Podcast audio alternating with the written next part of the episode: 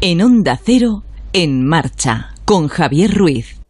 Además de todo eso, ustedes tienen la obra de Cervantes, de Calderón de la Barca, de Lope de Vega, de Rojas, está todas que son... Se llama Milton Enríquez y es embajador de Panamá en España. Le ha ocurrido lo que a otros ya les sucedió. Una conversación amigable en un entorno distendido fue grabada por uno de los asistentes que lo subió a las redes. Y en poco tiempo se ha hecho viral. De hecho, lo recogen algunos periódicos incluso hoy mismo en sus ediciones, como el Español o el ABC. En apenas poco más de tres minutos resumen los motivos, hechos o circunstancias que definen a España como un gran país. Desde el imperio, aquel donde no se ponía el sol, y su administración correspondiente de varios siglos, hasta la lengua, la segunda más hablada del mundo después del chino, Enríquez nos recuerda personajes gloriosos de la historia, pues como Velázquez, Goya, Cervantes, ya lo han escuchado, Antonio de Nebrija. Hoy precisamente con Antonio Jan, nuestro mecánico de las palabras, vamos a hablar del término España, sobre el que tampoco se ponen de acuerdo los lingüistas. Curioso caso el de nuestro país, pues pese a todas las excelencias que describe el embajador, entre las que se encuentran la mejor transición del siglo XX de una dictadura a una democracia, o la mayor red de vía de alta velocidad, o ser el segundo país del mundo como destino turístico detrás de Francia, somos, sin embargo, sus habitantes los que probablemente peor hablemos de él. A poco se les ocurre, se les pasa por la cabeza un inglés hablando mal de su país, por no citar a los franceses y su famosa grandeur. Nosotros, en cambio, somos de otra pasta, de otra forma. Quizás ahí también resida nuestro encanto, no digo yo que no, vaya usted a saber. Pero es bueno que alguien de fuera vea lo que es eh, obvio y evidente en tiempos que desgraciadamente no lo son tanto. Otto von Bismarck, el canciller alemán, lo dijo allá por el 19 cuando aseguró que España es el país más fuerte del mundo porque lleva media vida intentando romperse y no lo consigue. Algo debemos tener. Por ejemplo, una lengua como esta, el español, que hablan ya millones de personas. El vehículo más hermoso de comunicación que es verdaderamente un tesoro. Bien por el embajador y su recepción. Dicen que es amigo de Pedro Sánchez. Pues tampoco estaría mal que el presidente del gobierno le echara un vistazo a su parlamento, porque así probablemente todos saldríamos ganando.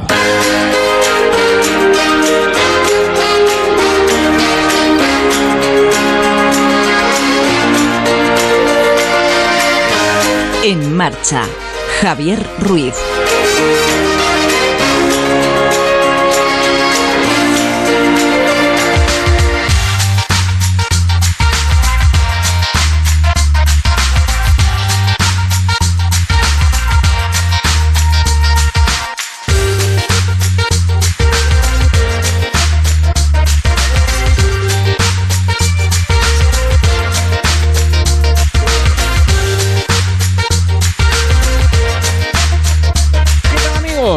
Tardes, ¿cómo les va la vida? Bienvenidos. Cuando pasan 8 minutos de las 7, las 6 en Canarias de este sábado 13 de julio del 19. Si tenía usted sus vacaciones en julio, pues en fin, eh, ya vamos mediado el mes. Si las tiene en agosto, eh, pues ya le va quedando menos. Y si las tiene en septiembre, pues ya llegará eh, cuando tenga que llegar. Y en cualquier caso, si está de fin de semana, de repaso, de, perdón, de relax, de reposo, quería decir, pues nada, aquí estamos. en marcha, onda cero edición estival de este verano 2019 que hemos querido hoy empezar con esto que nos ha llamado la atención. Eh, este pequeño vídeo que se ha hecho viral eh, del embajador puertorriqueño hablando excelencias de nuestro país. Curioso, ¿no? Que tenga que venir alguien de fuera para recordar lo que lo que somos, lo, bueno, lo que somos, lo que España y los españoles hemos hecho durante siglos de historia. Les recomiendo, lo buscan Milton Enríquez, así se llama, y son tres minutos y medio que merecen la pena eh, escuchar detenida y tranquilamente. De, hecho, incluso eh, la cuestión de que se haya viralizado ha hecho que él escriba un mensaje en Twitter, porque en uno de los momentos se equivoca y hablando del submarino, del, inventor del submarino, en vez de Isaac Perales, dice Isaac Perales, y pide disculpas el señor embajador. En fin, un personaje sin duda alguna, Milton, este Milton Enríquez, con el que hemos querido empezar en una tarde donde ya saben que nuestra máxima, nuestro lema, es eh, pasarlo bien, entretenernos. Estamos en sábado por la tarde de verano del mes de julio hay que disfrutar, estemos o no de vacaciones, estemos o no de descanso, porque también nos pueden este, estar sintiendo. Ya saben que este programa ni se oye ni se escucha, se siente desde el trabajo. Pues eh, hay muchas personas que trabajan a esta hora para que otros puedan descansar. El caso es que nosotros vamos a, con Pedro Morejón enseguida nos vamos a poner eh, sobre la onda en marcha las llaves de Pedro, las claves, bueno, para disfrutar de nuestro tiempo libre. Antonio ya, como decía, el mecánico de las palabras, viene hoy estrenando su sección del 19, hablando precisamente del término de España. Nos iremos de viaje, vamos a ir a la costa gaditana, que es una de las más demandadas. Eh, allí está Paloma Gallego, nos contará excelencias. Hablaremos también de los tímidos. Tendremos a nuestro abuelito digital con nosotros. Saben que, bueno, Google, hoy lo decía la BC en portada, nada más y nada menos, que Google nos puede escuchar ya. Está en nuestro ordenador o móvil personal. Eh, aparte, bueno, de la caída de Twitter que hemos tenido esta semana, porque se caen ahora cada vez más. Con él hablaremos de todo este asunto. Y nuestro lobby, por supuesto, no puede faltar. Y nuestros oyentes, el grupo de este programa que tiene un Facebook en el cual nos pueden buscar, que es En Marcha con Javier Ruiz. Y ya veo por aquí a Gabriel, a Silvia, a Elisa, a Felipe, a Rafael, a Piti Clean, a Germán, en fin, a todos los que están pendientes ya en redes de este programa, En Marcha, edición estival 2019. Hasta las 9 estamos juntos y como decía solemos empezar con música. Hoy Bocaten Delicatessen porque nos acompaña nuestro querido Pedro Morejón y eso significa garantía de buen gusto. Comenzamos en marcha. En marcha. Onda Cero.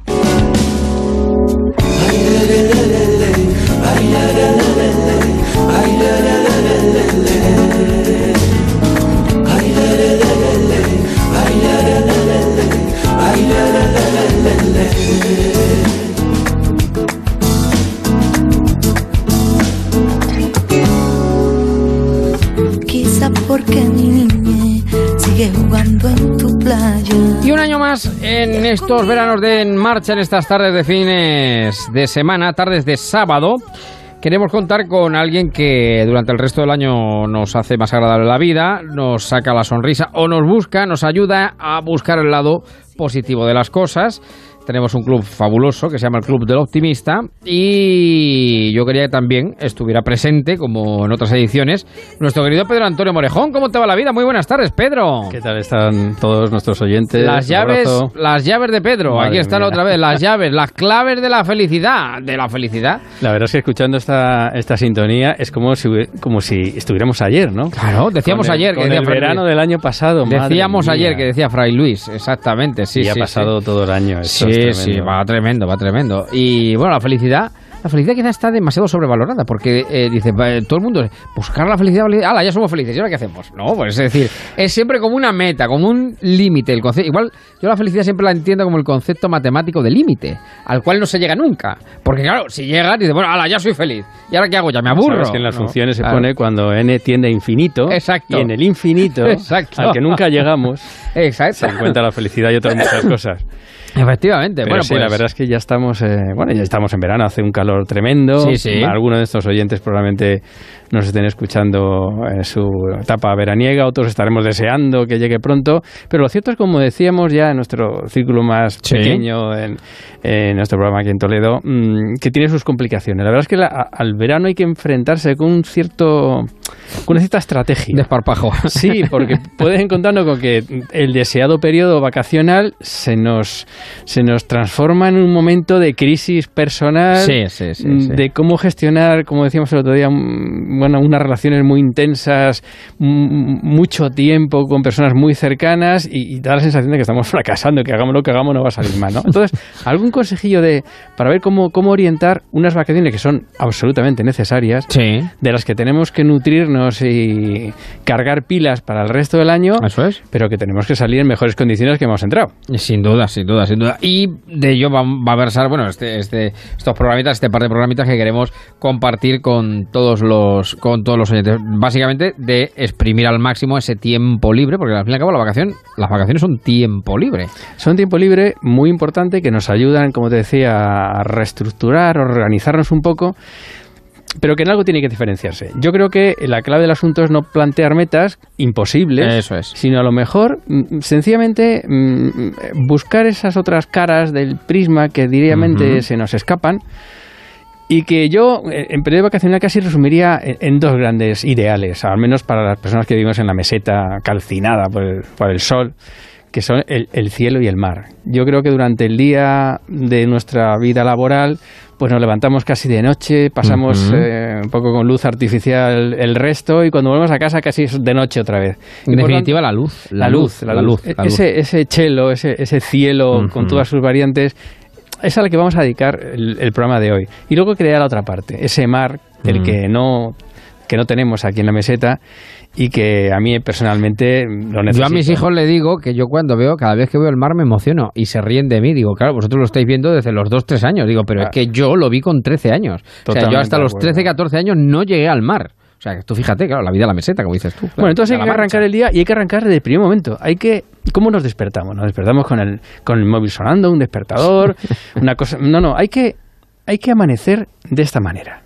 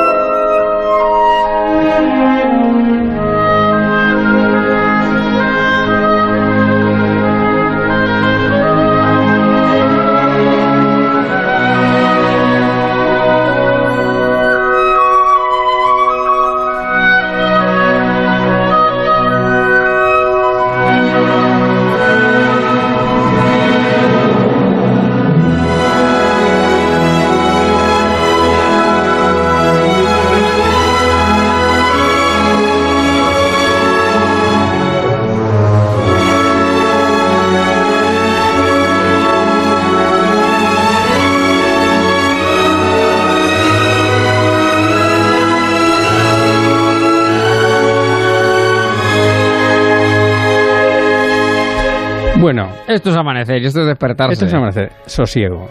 Hay que olvidar la dictadura del reloj, mm. del despertador. Un amigo mío, creo que te lo contó algún año, pero es que además es compañero de esta casa, no voy a decir su Pablo, podría decir, pero eh, eh, que es sabio, pues ya peina canas, dice, Ruiz, ¿tú sabes lo primero que yo hago en vacaciones? Digo, dime lo que haces quitarme el reloj.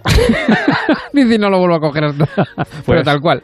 El reloj lo dejo en la mesilla de noche y ya lo vuelvo a coger hasta que vuelva. Me apunta el consejo. Porque hay que despertarse así. Hay que despertarse y quedarse como todavía, mm, no sé, saboreando el mm. abrir los ojos y estar todavía eh, con la almohada. Porque en el fondo es el, el empiece correcto. De hecho, eh, nuestro reloj biológico ya se encargará de irnos marcando un poco la senda. Y no hace falta ningún elemento artificial. Por lo tanto, sosiego, no querer hacer mil cosas. Marcarnos retos que, que puede que nos obliguen a estar en más tensión que durante el resto del año, que tenemos todo muy organizado. Sosiego, el amanecer, Pirgin, el bueno de Grieg nos marca eh, clarísimamente cuál es el estado de ánimo que deberíamos con el que deberíamos amanecer todas las mañanas de nuestras vacaciones. Y luego el día sigue y ya hemos dejado el reloj en la mesilla y, sin más retos que intentar pues eso, pasarlo bien en nuestro entorno y ahí aparecen las personas. La verdad es que eh, en España, que es famosa en el mundo por su sol y playa, y que todos mm, los técnicos mm, mm. intentamos redirigir a cosas, a otros conceptos, cultura, historia, etcétera, pero el sol está ahí.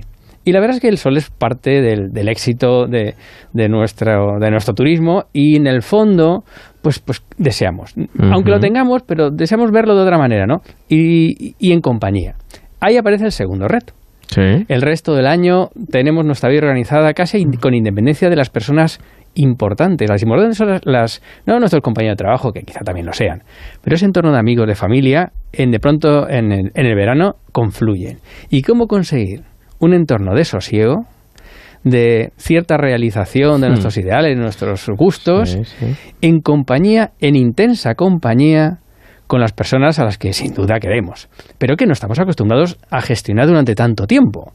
Eh, puede que esto no sea políticamente muy correcto, pero 24 mm, horas al lado de la gente que queremos, eso hay, que, hay que, llevarlo, hay que tener mano izquierda, hay que tener mano izquierda, porque además es con que más fácil puedes discutir, hay más confianza, hay más cercanía y en fin. ¿Y cómo conseguir estar a gusto, enamorar? A las personas que queremos. Eso es. Bueno, pues yo no sé, pero si a mí alguien, no soy una chica, porque esta versión está para que un caballero se lo diga a su amada, pero si decide ponerme un trono bichino al sol. Bueno, eso ya me derrito, me derrito. Y por lo tanto el segundo reto es con las personas a las que queremos, con las que vamos a compartir además estas vacaciones, mm, pensar en ellas, no pensar tanto en nosotros. Esto es muy difícil. Probablemente que el primero que lo incumpla seré yo el primer día, ¿no? Sí, pero está muy bien. Pero ese reto de decir, bueno, quiero pasar un tiempo muy agradable con ciertas personas y a lo mejor hay que empezar a dejar de pensar tanto en nosotros y un poquito más en ellas. Por tanto, ponerlas un trono bichino al sol.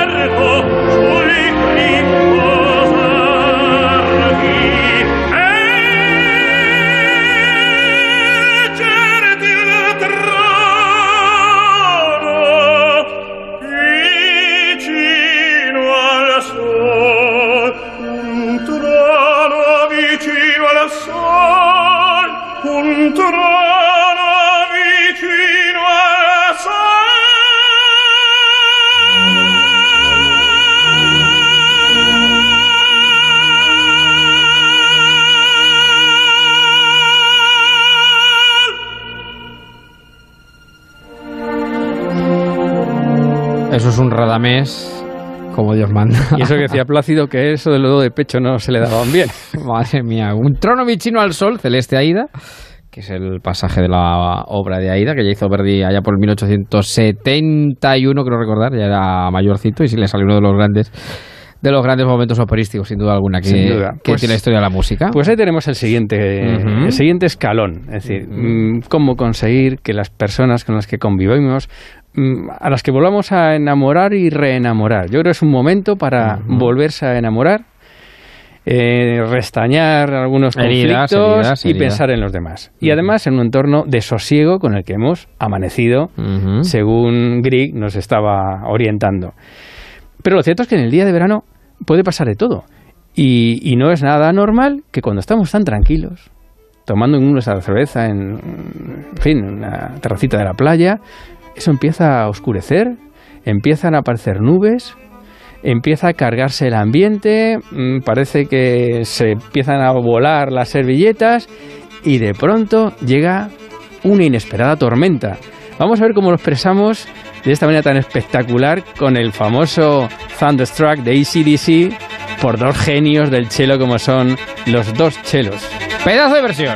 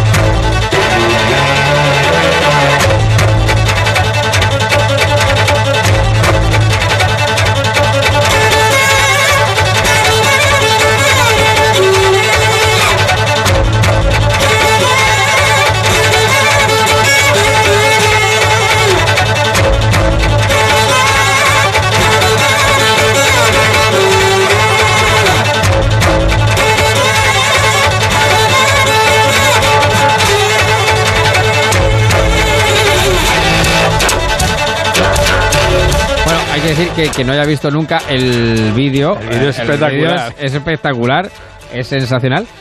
Y bueno, es eh, la tormenta, en este caso, en dos chelos, en vez de en versión heavy metal de ACDC, pasado a dos instrumentos clásicos como son el chelo. Sí, porque además no, hay ni orquesta ni nada. Están ellos dos a pelo con sus dos chelos y reproducen exactamente la locura de una tormenta, de los truenos sonando y de la angustia que podemos tener e inesperada tormenta en pleno verano.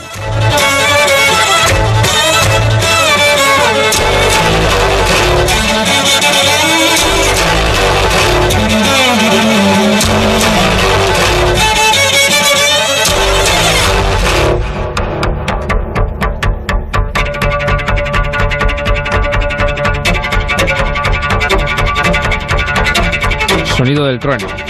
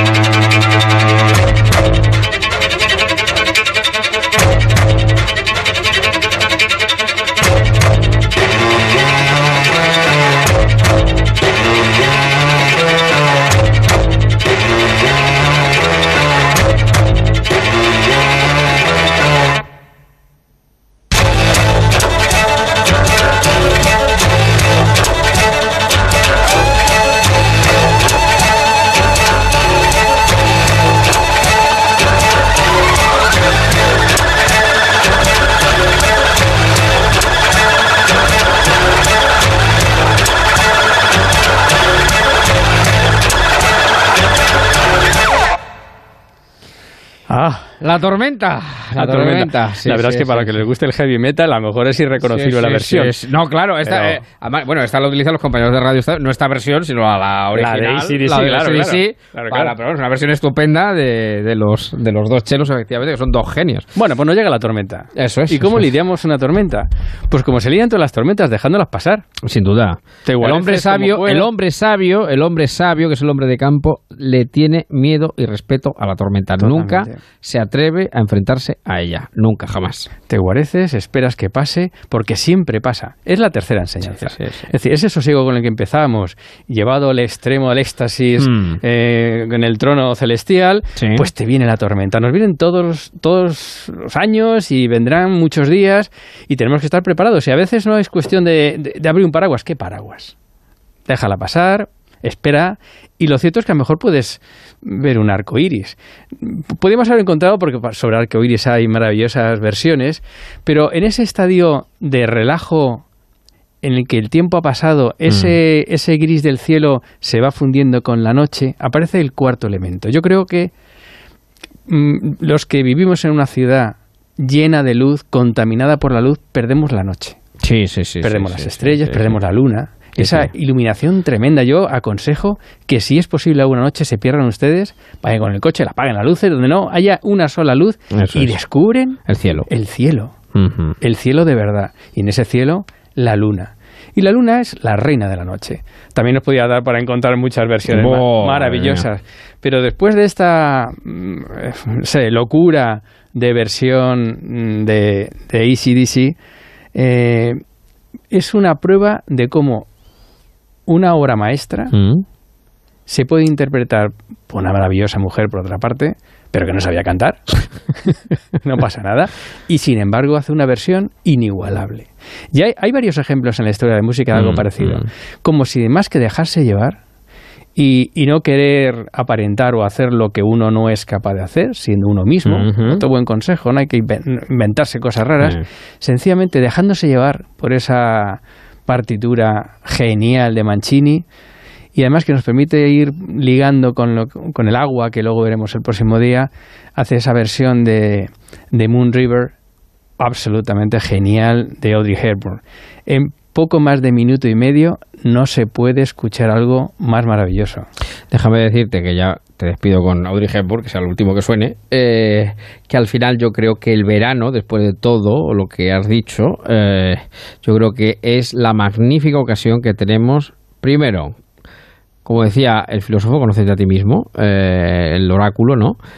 Pero también es el maravilloso tiempo libre del que hablábamos, la posibilidad de redescubrir a las personas, sin duda alguna, que tú muy bien lo has señalado, pero eh, también, sobre todo, de hacer cosas que normalmente no puedes hacer el resto del año. Esa es la clave. Tratar de que tu tiempo libre esté siempre bien aprovechado. Y cosas, por otra parte, que pueden ser muy sencillas. Mirar la luna. Y que están ahí. Mira el cielo y mira la luna. Por ejemplo. Y dejarse enamorar por la voz de Audrey Bueno, nos sentimos, querido amigo.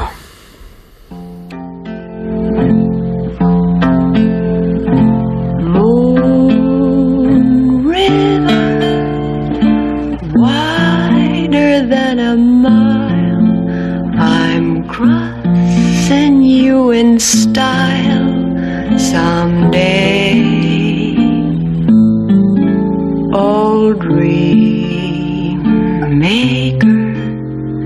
You heartbreaker. Wherever you're going, I'm going your way.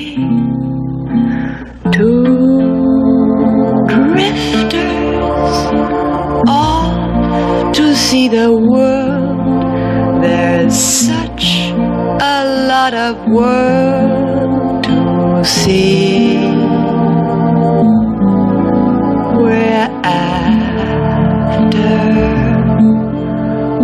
say rainbows and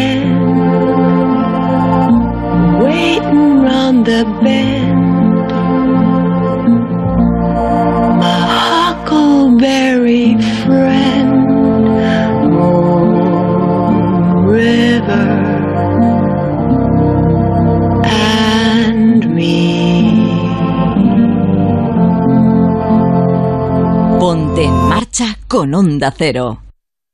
Estás siempre ahí. Estás en sus alegrías y en sus tristezas.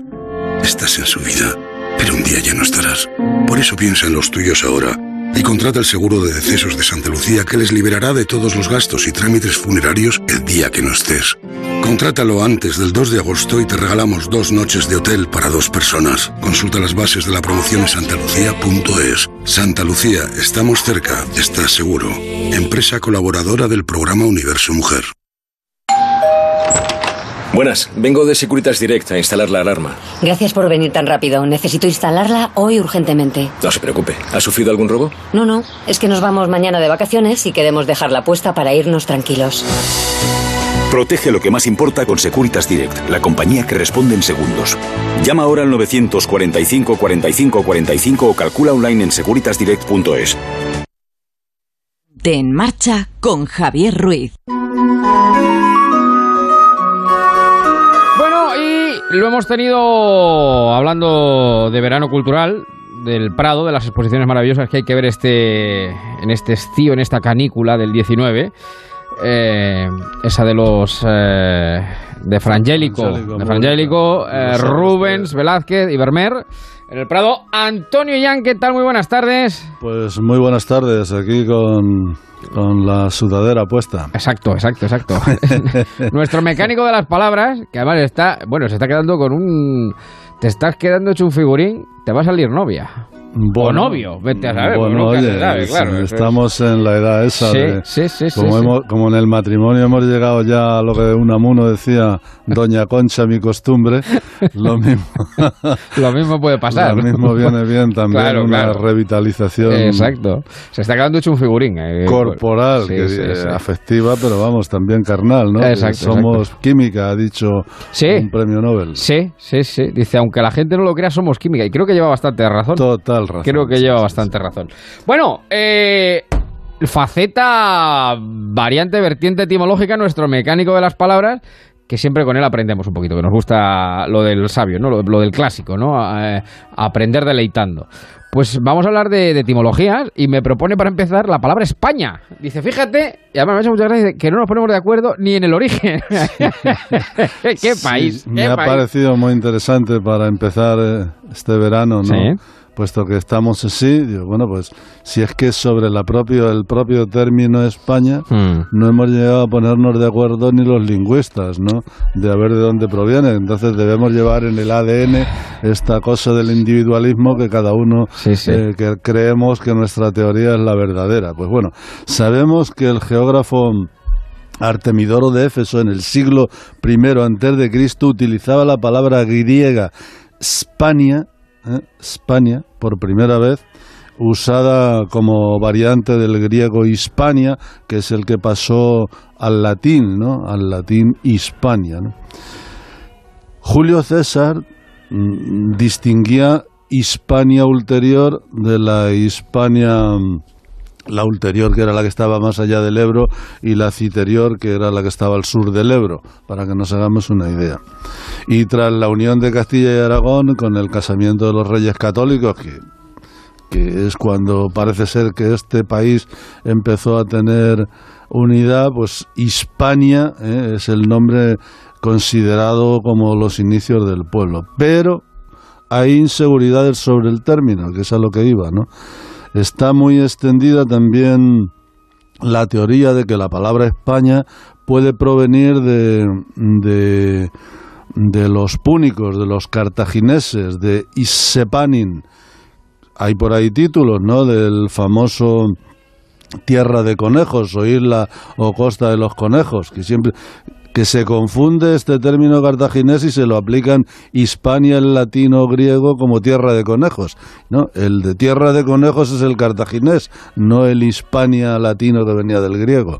Eh, lo digo porque también incluso hay una, una novela ahora, ahora que se llama Isla de Conejos, o Isla de los Conejos, eh, en ese sentido. Bueno, pues ya tenemos dos, el griego-latín y el cartagineso púnico, eh, que es el que hablaban los fenicios de Cartago, que ya sabes, ya sabes que este animal parece ser que abundaba en Andalucía y estos mm. fueron los que los que fundaron Cádiz, ¿no? Que es, que es la ciudad más antigua de Occidente, ¿no? Mm, Hace 3.000 mm. años, prácticamente.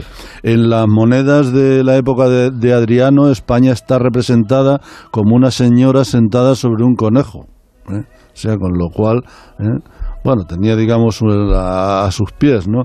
Y, y Catulo, o Cátulo, llamó eh, cuniculosa celtibérica, cuniculosa celtiberia, mm. ¿no? A la península ibérica, es decir, celtiberia la conejera, ¿no? Y también hay otros, ¿eh? ya, ya vamos a por la tercera teoría, eh, que afirman que el origen de la palabra España, el nombre de España, es celta y está basado en que la región de la llanura, ¿no? de la península ibérica tiene forma parecida a la palma a la palma de la mano, span, span. ¿eh? Sí, sí, sí, el nombre céltico en la lengua celta span eh, que bueno en las lenguas estas centroeuropeas span pues es el empeine del pie también eh, o span palmo también en inglés me parece que, que es que es palmo, etcétera, ¿no? Es decir, por la idea de la palma de la mano, estos se le aplican spam al celta.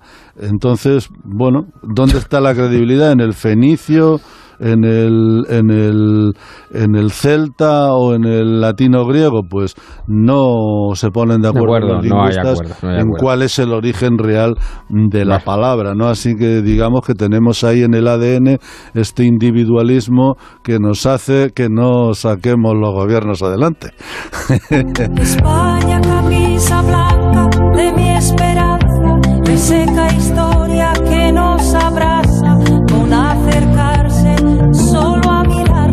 pues España, eh, yo de todo lo que se dice y hace coincido con Bismarck, que lo clavó creo, en el 19. Dice, es el país más fuerte del mundo. Lleva toda la vida queriendo separarse y no lo consigue. Sí, sí, bueno, eh, se me ha olvidado... Y me parece una frase muy, muy, muy... Se me ha olvidado citar que mi profesor, el mejor profesor de lengua que tuve en mi vida, que fue don Rafael Lapesa. Hombre, por favor. el de la historia de la lengua. Sí, sí, sí, un grandísimo lingüista. Sobre la historia de la lengua que, que, yo le tengo por partida doble, porque es que, tenerle al lado, citó, citó, encontró la palabra español es el gentilicio, el 1141 en un documento aragonés, ¿no? Está, eh, lo recoge en el, en el tiene un, un léxico de palabras antiguas, un compendio, ¿no? Ah, y, y ahí recoge y le da le pone fecha. Don Rafael nos ponía siempre en los exámenes algún testito para que le pusiéramos fecha, ¿no? Con, los orígenes y daba gusto. Bueno, por cierto, que esa canción que siempre lo, dije, creo el otro día que la puse, no recuerdo por qué, eh, no es de Blas de Otero la letra, sino del propio Víctor Manuel. Lo que sí es de Blas de Otero es el verso Camisa Blanca de mi Esperanza, pero solo el verso Camisa Blanca de mi Esperanza. Pues bueno, querido amigo, te deseo lo mejor. Otro día hablamos un poquito de libros, que vamos un poco más apretados de tiempo. Perfectamente. Un fuerte abrazo, Antonio. Ponte en marcha con Onda Cero y Javier Ruiz. Hola, pareja. Espero que disfrutéis de estas maravillosas playas. A solo cinco minutos de la casa encontraréis una cala preciosa. Os dejamos dos bicicletas para que os acerquéis hasta allí. En Airbnb tienes miles de hogares para alquilar donde vas a encontrar de todo para sentirte como en casa. Este verano con Airbnb reserva un hogar para tus vacaciones. Puede llegar hasta el último rincón del planeta y ser un puente entre civilizaciones o un muro que nos separe. En el mundo hay más de 4.000 millones de personas sin conexión. La tecnología tiene dos caras. Por un uso responsable, levanta la cabeza. Levanta la cabeza, una iniciativa de A3 Media y Digilosofía, la filosofía digital del Santander. En Onda Cero, en marcha, con Javier Ruiz. Tú piensas que yo soy una paloma, dichosa de picar entre tus manos el pan que pones cuando se te antoja. Y a veces se te antoja daño. Bueno, pues quedan 18 para las 8. ¿Tú crees que las 7 en Canarias? Soy de nieve. Y nos gusta los sábados darnos una vuelta, bueno, por España, por el mundo. Dar ideas, proponer viajes. Porque tenemos a la reportera más viajera de toda la casa y yo no soy como crees que yo soy. Todo para programar unas buenas vacaciones. Paloma Brava. Y ahí está Paloma Brava. Paloma Gallego, ¿qué tal? Buenas tardes. Hola, ¿qué tal? Muy buenas tardes. Hoy en un sitio, bueno, a ver, siempre tú mal gusto no tienes, desde luego, eh, pero hoy yo diría que uno de los sitios, de los rincones más demandados, más laureados, más aclamados. Hablábamos hace un ratito con Antonio ya precisamente de Cádiz y por ahí andas, ¿no? Pues sí, hace una semana a estas mismas horas, si recuerdas, te saludaba desde la costa de Huelva, desde Punta Umbría, y te dije que esta semana iba a estar en la misma región, pero en otra provincia, y efectivamente nos hemos venido hasta Cádiz, a una de las playas más conocidas, de los municipios más visitados en la época de los meses estivales, y estoy en un lugar maravilloso, en un paraíso de la costa gaditana, que pertenece al municipio de Barbate, que lo tenemos muy cerquita, estamos también cerca de Conil, de Bejer de la Frontera, que es uno de los pueblos también más bonitos, y hoy os saludamos a todos eh, desde Zara de los Atunes por la madrugada, como me huele el sal, mi caí, Que se despierta por la mañana, me llena el cielo de gaditana y caí. Caí la madrugada. Bueno, pues uno de los lugares donde mejor se puede estar un sábado de julio, un sábado de julio. Bueno, te voy a decir, en julio cualquier mes del año, porque aquí la temperatura es agradable todo el año, se vive bien durante todos los meses, de hecho, ahora se llena de turismo, sobre todo turismo nacional, porque los extranjeros, muchos de nacionalidad alemana, eligen Zara de los Atunes precisamente para pasar el resto del año. Y en eh, verano, julio y agosto son sobre todo turismo nacional. Qué bonita la tierra, qué bonita esta canción que hemos elegido de la niña Pastori para hablar de esta zona en la que no solo vamos a hablar de sus playas maravillosas, sino también de, su gastronomía. de Cádiz siempre tengo una duda. No sé si me gusta más la ciudad o me gusta más la provincia. Porque son. No es verdad. es, es, es, yo creo que tanto. Y además, yo tengo mi teoría sobre Cádiz de por qué el talento se juntó en Cádiz ya, porque como se acaba, pues ya se acaba, yo, yo creo que es el rompeolas y, ahí, bueno, yo creo que es eh, la cuna del talento de España y esa la, la prueba es el carnaval que tiene. Eh, eh, por ejemplo, y muchos artistas que han nacido también en esta, en esta tierra. Bueno, los paisajes, la zona de costa es maravillosa, tiene además mucha historia que parte de ella la vamos a conocer hoy aquí en el programa y que hablar de sus playas. Son, por ejemplo, aquí en Zara más de 8 kilómetros, playas doradas, hay que decir, el agua está cristalina, es transparente, playas muy limpias, muy anchas, un agua limpia, como decíamos, eso sí, bastante fresca, ¿eh? Aquí venimos con el miedo superado a meterse en el agua, efectivamente. Sí sí, Se parece un poquito a los baños que nos damos en, en Portugal. Es el lugar ideal, por ejemplo, para disfrutar eh, de un ambiente más surfero, podríamos decir, pero también vemos mucho turismo familiar, así que ambos convergen aquí en esta, en esta zona. Y te decía, ¿cómo vamos a hablar de Cádiz? No sin hablar de las playas, por supuesto, y no podemos dejar de hablar de su maravillosa gastronomía, en concreto de su producto estrella, del rey de Barbate, del rey de Cádiz, que es eh, el atún. Fíjate que estamos en un restaurante, enseguida te voy a presentar además a su dueño, donde ya hemos probado el tartar de atún, que es delicioso, así que si alguien viene por Zara tiene que visitar este restaurante que es eh, Cuatro Vientos, donde es uno de los platos eh, que presiden la carta, como muchos de los restaurantes de esta zona. Claro, hay que comer atún sí o sí, pero decíamos, es un lugar pues para pasar, por ejemplo, estos meses de verano, visitar durante el resto del año, hace una temperatura bastante agradable. Luego hablaremos y conoceremos la diferencia, que no sé si tú la sabes, entre el levante y el poniente, que esto cuando uno viaja siempre consulta el tiempo, pues en este caso hay que saber si estamos de levante o de poniente.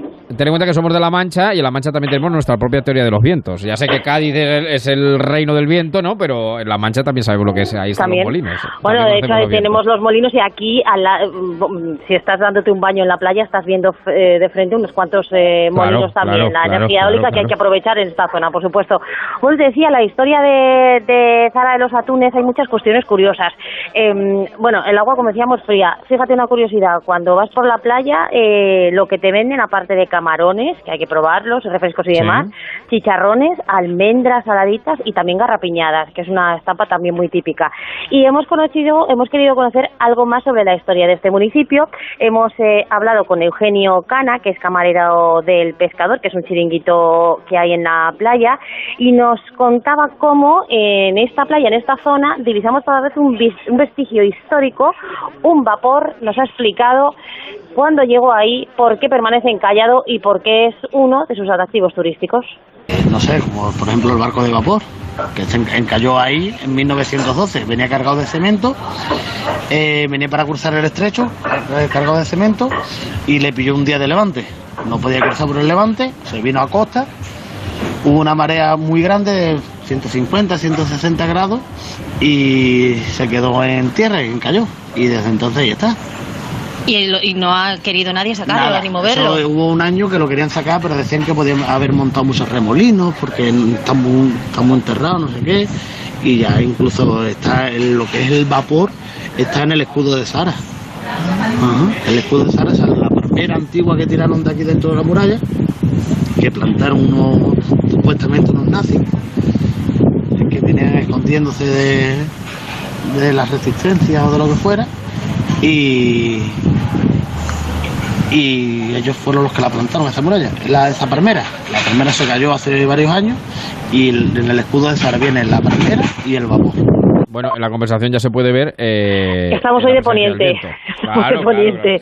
Que, en el caso de Zara es el bueno, es el fresquito, es el fresquito, es el que llega. Es el fresquito, aunque llega con menos intensidad. Y luego le, luego explicaremos, aprenderemos de dónde viene cada uno. Bueno, Eugenio nos contaba la historia de ese vapor, porque en Zara no solo podemos disfrutar de las playas, que por supuesto, también de bueno, pues un recorrido por este pueblo con eh, esas además eh, casas bajitas.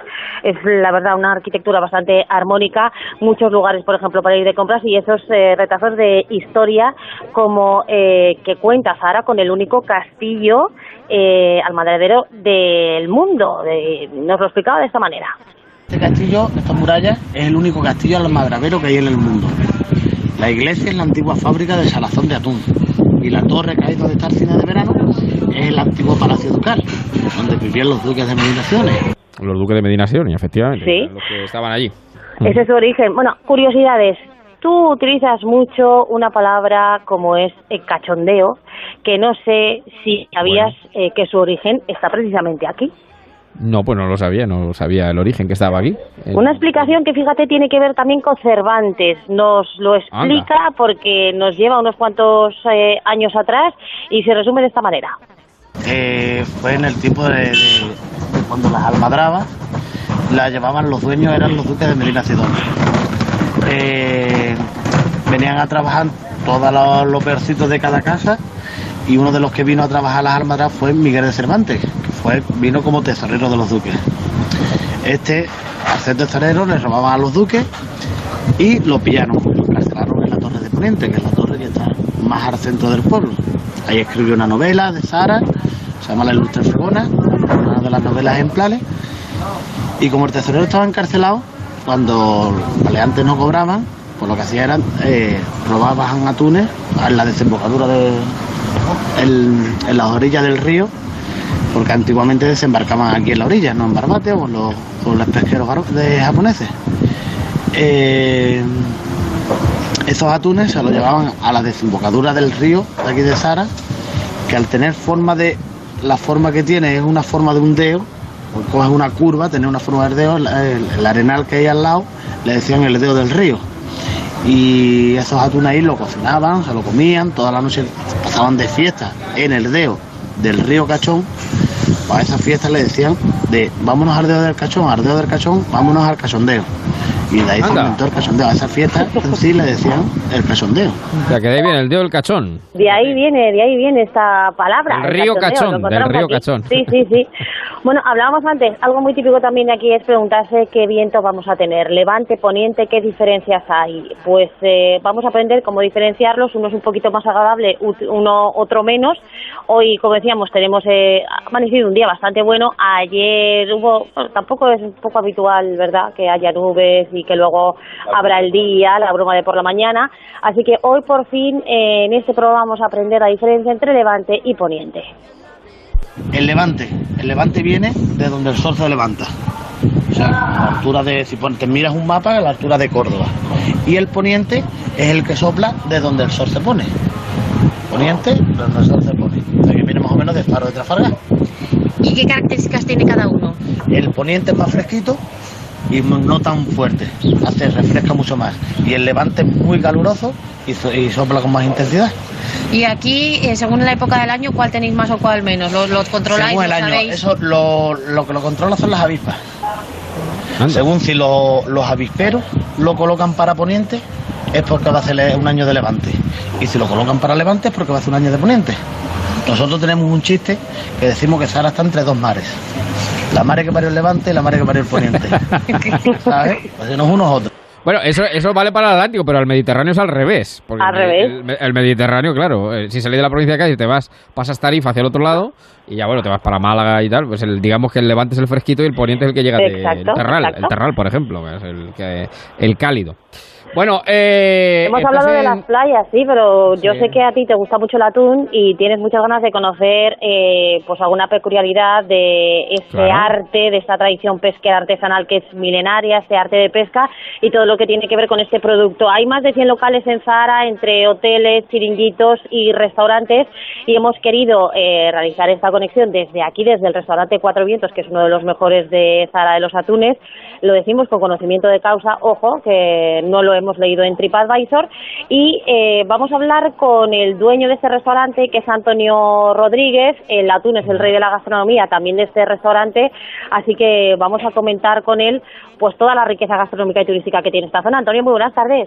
Hola, buenas tardes, ¿qué hay? Bueno, ¿Qué tal llevamos el verano de momento? Bueno, pues fantástico, aquí como siempre nos inunda toda la, toda España entera viene a vernos, gallegos, asturianos, madrileños, vascos y muy buen ambiente, muy sano y muy bueno. Bueno, del atún se suele decir que se aprovecha casi todo como del cerdo. ¿Es así o no?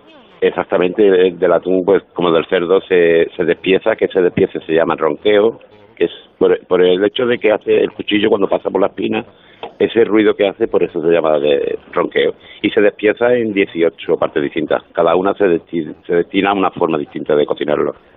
El tartar de atún es el rey de vuestra cuarta, no me extraña, pero no es el único, Antonio. No, por supuesto. Eh, se hace, hacemos el tartar, sashimi, atún plancha, al horno. Eh, en nuestro caso, nuestra especialidad es el tartar. ¿Cómo es, Antonio, un día de verano aquí en Zara de los Atunes? Pues la verdad que son intensos. el veranito parece que no son dos meses solo o tres, ¿no? Es intenso. Desde por la mañana ya hay un, un mucho bullicio de gente de desayuno, de paseos, de playa y, bueno, pues luego sí es cierto que al atardecer, siete y media, ocho de la tarde, cuando la gente se empieza a retirar de la playa, se inundan todos los negocios de, aquí de Zara. Pues aquí se pasan muchas horas en la, en la playa, siempre que el viento lo permita.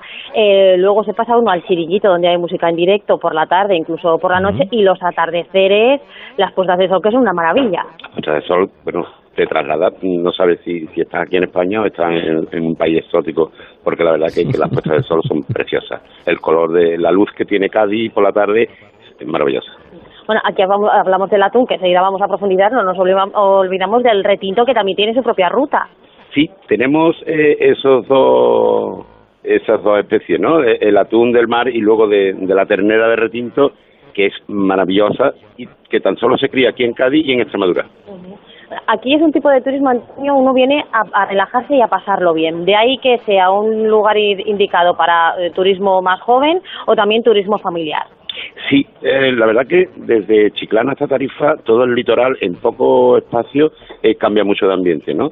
Y entonces en Caños suelen ser más jóvenes, en el Parmar también, en Zahara es muy familiar también hay divertimiento para la gente joven, pero sí es cierto que aquí es un poquito más familiar y, bueno, la media es de 35 hacia arriba. Bueno, hay muchas localidades en torno a Zara, como es Vejer, que decíamos el Palmar, que es muy surfero, muy muy muy hippie, digamos, eh, Barbate que está muy cerca y yo creo, eh, Javi, que tú como amante, como buen atunero que eres, seguro que le quieres hacer algunas preguntas a Antonio sobre la riqueza de este arte mm. tradicional. Sobre todo saludarlo, Antonio, ¿qué tal? Buenas tardes. Hola, buenas tardes, caballero. Muy bien. Aquí encantado con Paloma, que nos ha hecho esta visita y es maravilloso. Sí, sí, sí. Bueno, ¿por qué se puede comer atún bueno todo el año? Porque ahí podéis comer atún bueno todo el año, ¿no? Sí, sí, sí. El atún lo tenemos todo el año. Bueno, lo, que es la pesca de la almadraba, o sea, la, pesca, eso se hace desde último de abril hasta último de junio pero eh, lo que sí, las almadraveras de aquí, las conserveras, cuando eh, la gran parte de ellos se congela a menos 60 grados. Entonces, congelándola eso, una vez cuando lo vuelves a utilizar, pues prácticamente está perfecto. Está igual. Y, oye, eh, desde ahí eh, lleváis el atún, por supuesto allí se come natural, pero lo lleváis a todo el mundo, a Japón incluso, a todas partes, ¿no? Exacto. Eh, bueno, los japoneses son los que, digamos, un poco más, porque ellos incluso trasladan, se traen un, buque aquí cerca y en los mismos días de, pesca se van llevando su, su 10% que tienen de cupos más o menos. Ah, ya, ya. Pero sí, sí, lógicamente desde aquí luego las conserveras y eso, pues se vende a toda España y fuera, sí, sí. ¿Y, y, cuándo se produce la migración del atún? Que eso me ha llamado a mí también la atención. Ya, es, eh, es desde primero de, desde último de abril hasta último de junio, es cuando el atún está haciendo la ruta migratoria, que lógicamente pasa por aquí por el estrecho porque va al Mediterráneo, a las aguas calientes, a, desovar. Ah, que por eso cuando lo pillamos, pues está tan rojo, porque todavía no ha desobado. Bueno, una teoría completa de, de la El restaurante se llama Cuatro Vientos, no me, hace, no me hace falta que me pregunte, o sea, no hace falta que me digas por qué, que ya me hago, me, hacemos cargo. sí, sí, porque aquí tenemos vientecito, hacemos esquina, estamos en el centro y, nos da el vientecito por todos sitios, sí, sí. Sí, señor. Pues oye, Antonio, un placer saludarte eh, y feliz verano, que es un sitio maravilloso, es un paraíso sobre la tierra donde estás, así que aprovechalo y disfrútalo. Pásame a Paloma, que, que nos llega a las 8, tenemos que, de acuerdo. terminar. Un abrazo. Un abrazo enorme, cuídate. Gracias, Hasta luego.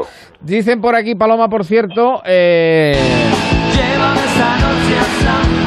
aparte de ir a San Fernando, que dice si Paloma está de nació Paquirri, padre, no sé, Paquirri padre, no se diga más. Paquirri padre, nació por aquí.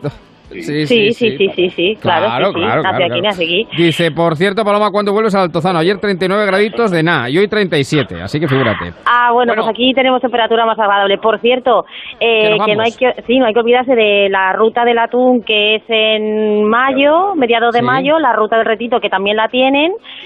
Mediados de octubre. Que es mediados de octubre y una curiosidad, ¿cuántos tartas de atún puede servir tú un día como hoy? Antonio. 15, 20 diarios se sacan 15, 20 tartas. 15, 20 Bueno, diarios. pues- Yo, Javier Ruiz, me hago con tu parte sin dudarlo, no te preocupes.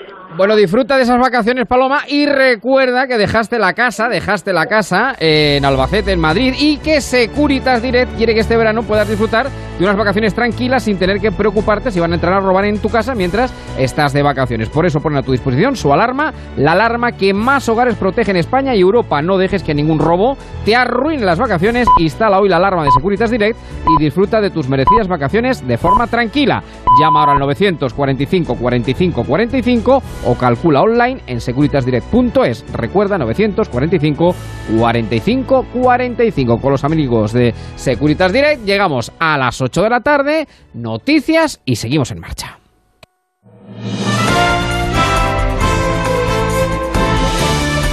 Noticias en Onda Cero.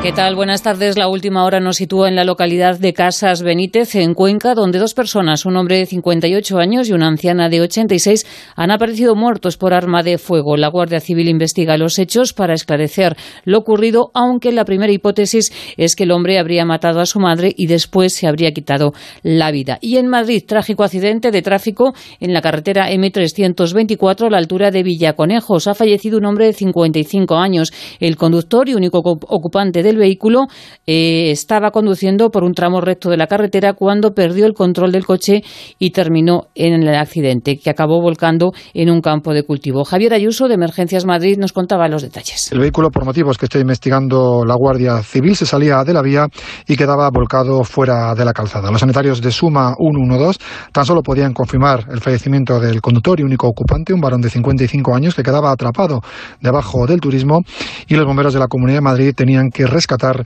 el cuerpo de la víctima. De la política les contamos que el Partido Socialista ha dejado hoy patente su malestar por la decisión de Pablo Iglesias de consultar a las bases sobre la investidura de Pedro Sánchez. El catalán Miquel Iceta critica que someta a consulta un acuerdo que todavía no existe y hace un llamamiento para hablar primero de contenidos y no de cargos. Los socialistas aseguran que no están jugando a repetir las elecciones. El alcalde de Vigo, Abel Caballero, califica de poco responsables a los que sí quieren llevar a España nuevamente a las urnas y señala tres partidos, PP, Ciudadanos y Podemos. Bueno, yo creo que hay grupos políticos que están en esa dirección, abiertamente, todos aquellos que dicen que se van a oponer con uñas y dientes a la investidura de Pedro Sánchez, sin duda están queriendo nuevas elecciones. Y en eso uno puede situar inmediatamente al Partido Popular, a Ciudadanos. Y empiezo a temer que en el planteamiento actual, empiezo a temer que también a Podemos. Yo, yo creía que no, yo creía que Podemos iba a tener la responsabilidad que le corresponde de entender el modelo que necesita España en este momento, La policía ha detenido en Madrid a una mujer que ha sustraído 27 teléfonos móviles, una cámara por valor de 185 euros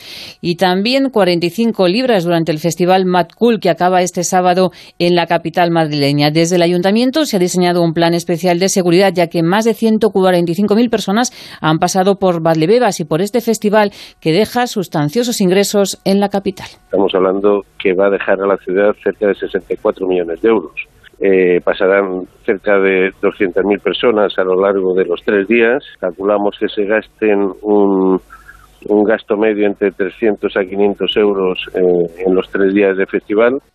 Y unas 4.000 personas han visitado este sábado el Teatro Real en una jornada de puertas abiertas con la que se ha puesto fin a los actos de la Semana de la Ópera. En esta semana el público ha podido conocer los históricos rincones del teatro y participar en actividades y talleres. El director adjunto del Teatro Real, Borja Ezcurra, ha calificado la jornada de éxito y ha señalado que el objetivo de esta iniciativa es abrir el teatro a toda la sociedad. Es una gran fiesta para todos. Eh, podemos ver aquí que estamos rodeados de niños que empiezan a saborear desde, desde muy eh, jóvenes lo que es la ópera y lo que es la institución del Teatro Real. Para nosotros es muy importante la apertura del Teatro Real a toda España, a toda la sociedad. La ópera es un, un activo maravilloso que es el arte total, donde encontramos escenografía, música, voces, y lo que queremos es que tenga alcance a cualquier persona de todo el mundo. Mañana domingo, Plácido Domingo, vuelve al Teatro Real. Vamos ya con la actualidad del deporte. Pablo Díaz. Tenemos en juego dos amistosos de pretemporada. El Villarreal debuta frente al West Brom inglés y de momento victoria para el conjunto amarillo por dos goles a cero. También en juego el choque entre la Real Sociedad y el Laguno NAC. De momento victoria para los Churi Urdin por tres goles a cero. En algo menos de una hora será el turno del Sevilla que se enfrentará al Reading inglés en los europeos de atletismo sub-23 de Suecia. Buenas noticias para España después de la consecución de dos medallas de oro para Alberto González en lanzamiento de martillo y para Ignacio Fontes en 1500 metros y en los mundiales de natación de Corea del Sur. Recordamos la medalla de plata conseguida por Ona Carbonell en la modalidad de solo técnico. Más noticias en Onda Cero cuando sean las 9, las 8 en la Comunidad Canaria y toda la información la vamos actualizando en ondacero.es. Leyendas, enigmas de la historia, últimas investigaciones y datos en La Rosa de los Vientos. Hoy os contaremos algo más sobre el Bitcoin y sobre las eh, monedas eh, virtuales. Ernest Hemingway estuvo contando a sus amigos que el FBI le perseguía. En los años 80 fue cuando se descubrió el expediente que el FBI tenía de Hemingway. Un extraño objeto romboidal se coloca sobre el centro. Cientos y cientos de testigos. Sin embargo, se echó por encima un manto de secreto. La Rosa de los Vientos. Ahora los sábados a las doce y media de la noche y los domingos a la una de la madrugada. Con Bruno Cardeñosa. Te mereces esta radio. Onda Cero. Tu radio. En Onda Cero, en marcha, con Javier Ruiz.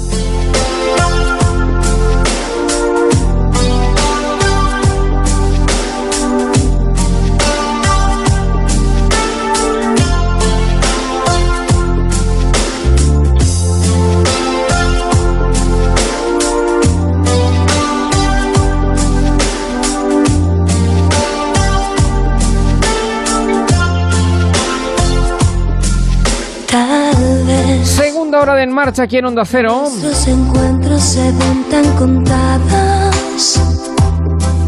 Quizás Y quizá, tal vez, como dice Paulina, hoy sea el momento oportuno, propicio para hablar con Ana María Ángel Esteban, nuestra sexóloga psicóloga clínica, experta en relaciones de pareja, terapia, relaciones personales, en sexología, pues para hablar del discreto encanto de los tímidos, porque los tímidos existen. Igual que Teruel, los tímidos existimos. Ana María Ángel Esteban, buenas tardes. ¿Cómo te va la vida? Muy bien. No sé por qué te ríes. Buenas tardes por tu timidez. Los, tí- los tímidos tenemos derecho a vivir, a sentir, a soñar. No, ahora Sácate de los ejemplos. Exacto. Porque, y nos ponemos serios, es verdad, Sí. la timidez eh, es una barrera que muchas personas eh, supone, digamos, un muro inquebrantable para, bueno, y no te digo de las relaciones amatorias de las que ahora hablaremos, sino ya las relaciones personales. Suponen un mundo, decir un hola o un buenas tardes, un empezar una relación simplemente, una, un diálogo, una conversación con otra persona. ¿Cómo podemos eh, ayudar a, a esas personas a vencer su timidez, Ana? Pues eh, directamente eh, lo de vencer su timidez en general, eso ya lo hemos planteado en un programa y, y es entero. Pero hoy sí que nos vamos a centrar sobre todo en cómo vencer su timidez a la hora de querer te- bueno, tener relaciones sociales, pero con la intención de ligar. Exacto. ¿Cómo ligar a un tímido? ¿O cómo ligarse a un tímido? ¿O cómo un tímido liga? Claro. Eso, eso, eso, eso. ¿Cómo ligarse a un tímido? Mira, eh, las mujeres también somos tímidas, Mm. pero en menor medida que los hombres. Pero está tan establecido que tenga que ser el hombre el que entra Mm. a una mujer. Al que inicia el cortejo. Sí, efectivamente. Que nosotras, si somos tímidas, nos de- vamos, ni se nos ocurre.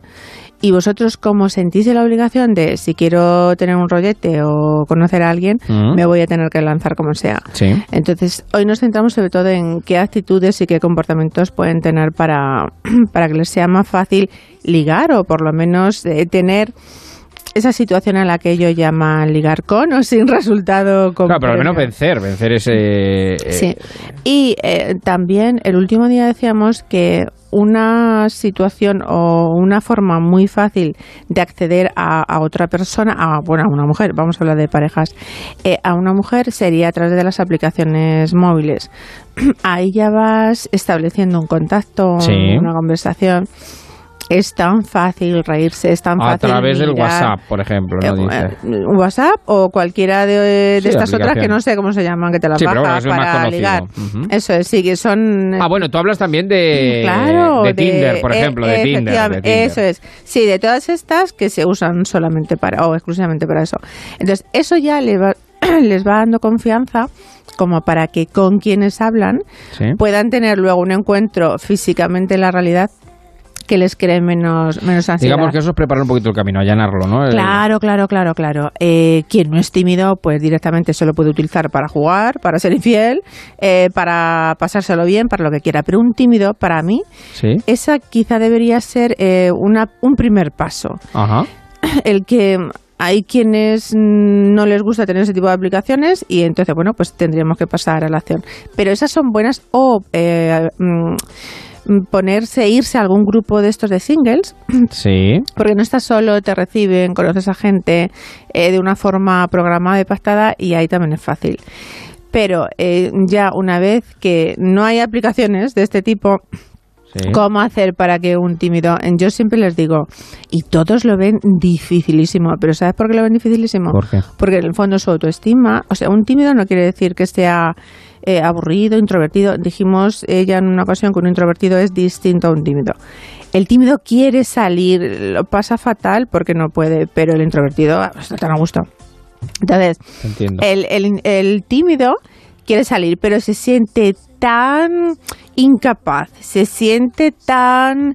eh, cuando se compara sobre todo con los que ligan con los extrovertidos y tal, y dice, es que yo no puedo hacer eso, es que es Yo no imposible". podría, yo no alcanzaría. Claro, porque se están estableciendo un criterio o un esquema de lo que hay que hacer para ligarse a una tía y, y entonces están equivocando, se ven tan lejos de, de esa forma de actuar que, que no se lanzan. Entonces, mm, yo lo que, bueno, y ni mucho menos salir con un tío que sea ligón, un amigo ligón, ese prohibido salir con él. Porque, Claro, porque te deja a la altura del betún. no, ese día te has quedado sin, Sí, sí, sin sí. nada. Entonces, sí que yo les insisto muchísimo, pero vamos a ver, lo primero que tienes que hacer es ir al sitio. Es que te tienes que exponer. Te Hay tienes que salir, lo que una- que me gusta mucho una, una expresión que utilizáis eh, lo- en psicología, de la zona de confort. Tienes que salir de tu zona de confort. Bueno, los pobres esto no son una zona de confort porque lo pasan fatal, ya. pe- pero no se sienten, pero pero bueno, hay que salir. Entonces, a ver, tú vas donde estén ellas, donde haya más posibilidades, independientemente del gimnasio, pero bueno, pero vamos a ir a sitios Sí. eh, sitios sociales donde eh, pues haya muchas chicas, muchos chicos, alguna zona de copas. Pueda fluir la conversación de una manera Bueno, más dentro- sencilla, sí, ¿no? sí, eso, donde haya mucha gente. Entonces, no estamos hablando de que tengan ninguna fobia social, solamente son tímidos. Entonces, vete allí y me dice, pero ¿y cómo la entro? Pero bueno, ¿tú has visto alguna tía ya que te guste? Y dice, sí, me gustan varias, pero ¿por qué las tienes que entrar tú? Eh, claro, porque es que si no, no me como una rosca. Pero vamos Ya. a ver, date cuenta de que alguna de ellas a lo mejor también te está mirando a ti. Los tímidos pueden ligar de forma pasiva, no tienen por qué tener una actitud activa, decir es que tengo que entrarle a esa. No, déjate. Déjate. Si a, a las mujeres, a muchas mujeres nos gustan los hombres tímidos, porque nos parecen sensibles, nos parecen, eh, nos producen ternura, entonces, eh, pero ellos no se lo creen, eh, sienten que son lo último, entonces, déjate, si una chica te está mirando, déjate, mírala, Sí. no te pongas a mirarla sin quitarla el ojo, porque entonces ella se va a sentir incómoda, porque también hay chicas tímidas que están Claro. te están mirando, entonces tú déjale a, a- déjale a ella que te esté mirando. Si no te atreves a ir y a decirle nada, eh, tú mírala de vez en cuando y si no te atreves eso a decirle nada, pues le puedes hacer un gesto con tu vaso. ¿Mm? Ay, qué pena que no se me esté viendo. ¿Mm? Claro, levantar el vaso, eh, ¿quieres una copa? O, claro, eh, ¿quieres nos una copa? Eso, ¿Te apetece O nos tal? una cerveza o café. bueno, pues si estás viendo que ya te vuelve la vista, pues estás diciendo no. esta receptividad, nada. Pero bueno, si asiente con la mirada, pues mira, pues ya Claro, con la roto mirada, el hielo, nunca mejor sí, dicho. pues. son muy importantes las miradas y las sonrisas en la es, distancia. eso es. Eh, porque lo que más les preocupa es cómo se produce el acercamiento. Luego, una vez que ya se ha producido el acercamiento, ya es mucho más fácil. Conversaciones, pero vamos, no tienes por qué ser tú, Juan, el que saques el tema de conversación. Puede ser ella igualmente. Aquí no está establecido que tengas que hacer todo vosotros, porque es que entonces salís huyendo. Eh, saca un tema de conversación, o ella, pero bueno, venga, saca un tema de conversación general, trivial. Busca en internet tema de conversación cuando conoces a una tía. es verdad. Sí, sí. Eh, ella, que nosotras solemos hablar más, si no es tímida, ella va a empezar a rajar, a empezar a soltar. Pues déjala, déjala, que ya te lo está dando hecho, déjala y según ella te esté diciendo, vete acoplando a la conversación, lo tienes muy fácil. Va encajando la pieza del puzzle. Claro, no estés intentando o no estés juzgándote continuamente diciendo, no sé, estoy nervioso, se está dando cuenta de tal. Y para mí es muy. Bueno, las mujeres nos sentimos a gustísimos si nos escuchan. Con lo cual, pero si Sí. es que lo, lo tenéis, los tímidos, facilísimo. Lo peor es entrar. Eh, se me ha olvidado otra cosa que iba a decir, importante. Ah, lo de no intentar gustar, no intentar gustar en mayúsculas. Si tú intentas gustar, Sí. Ya te estás creando un esquema de cómo debe ser tu comportamiento. Estás dando por hecho, además, de que tu forma de ser no va a gustar. Ya. Con lo cual vas a ir con tantos esquemas a esa situación y con tantas cosas pre, eh, eh, planeadas, sí, que entonces intentar gustar ya te crea ansiedad. Si te crea ansiedad, la, la, la tía que te tenga enfrente va a decir, esta tiene una cara muy rara. Y además, si tú intentas hacer cosas aprendidas eh, delante del espejo o aprendidas porque se las has visto a no sé quién, si no te salen espontáneamente se te ve raro. Con lo cual, por favor, ¿No eres intenta, intenta ser tú. No apliques un comportamiento que tú crees que va a gustar. Si a cada persona nos gusta una forma de ser, que a lo mejor lo que tú estás escondiendo a mí me encanta. Con lo cual, sé tú mismo. Que si no es con esta, pero no ves que hay 300.000 más, pues si todas son para ti, pues ya está. Que esta te pone mala cara, mira, esta que no está receptiva, que le dolerá una muela. No te sientas eh, mal porque está fracasando. Que no, que estamos de probatura. Además, ligar debería ser un juego, no un examen. Eso Correcto, parece- correcto, claro. O sea, correcto, dice, correcto. Venga, a ver cuánto me ligo hoy. Hombre, tampoco. No, no, no, pero, el- Pero- no, pero está muy bien. El, yo creo que lo has explicado muy bien porque lo has hecho además de una manera bastante práctica y es verdad, porque es que Pero, luego pues para el tímido es un mundo, para el tímido es un mundo. Claro, lo que, claro. Lo que para otras personas pues es relativamente fácil, sencillo, bueno, porque tengan una vida social, porque tengan una, un Sí, don sí, para sí, las relaciones personales, sociales, etcétera, y luego, bueno, pues pueda derivar pues a otro tipo de relaciones, pues eso es verdad que para un tímido se le hace una muralla. ¿Y, ¿Y cómo nos ligamos a un tímido? o a una tímida, claro. Mm, Bueno, pues eh, sí, bueno, a- tanto a un tímido como a una tímida. em, los tímidos, vamos a poner, el que es tímido y tímido y tímida va, va a entrar cuando alguien le llega, como se siente inseguro, también al recibir a esa persona, piensa que eh, se va a dar cuenta en algún momento de que no le vamos a gustar. Si yo tengo la autoestima baja, soy tímida eh, y alguien viene y empieza a tirarme los trastos, eh, pues yo es que voy a estar un poquito incómoda porque es que mm, se va a dar cuenta que no le gusto, se va a dar cuenta de que soy tal, se va a dar cuenta de que no soy cual. Pero bueno, si me está viniendo este chico, déjale e igualmente eh, déjate llevar al tímido, a la tímida, déjate el déjate llevar, por favor, que ya estás ahí, que no tienes que hacer nada, que te lo están dando hecho.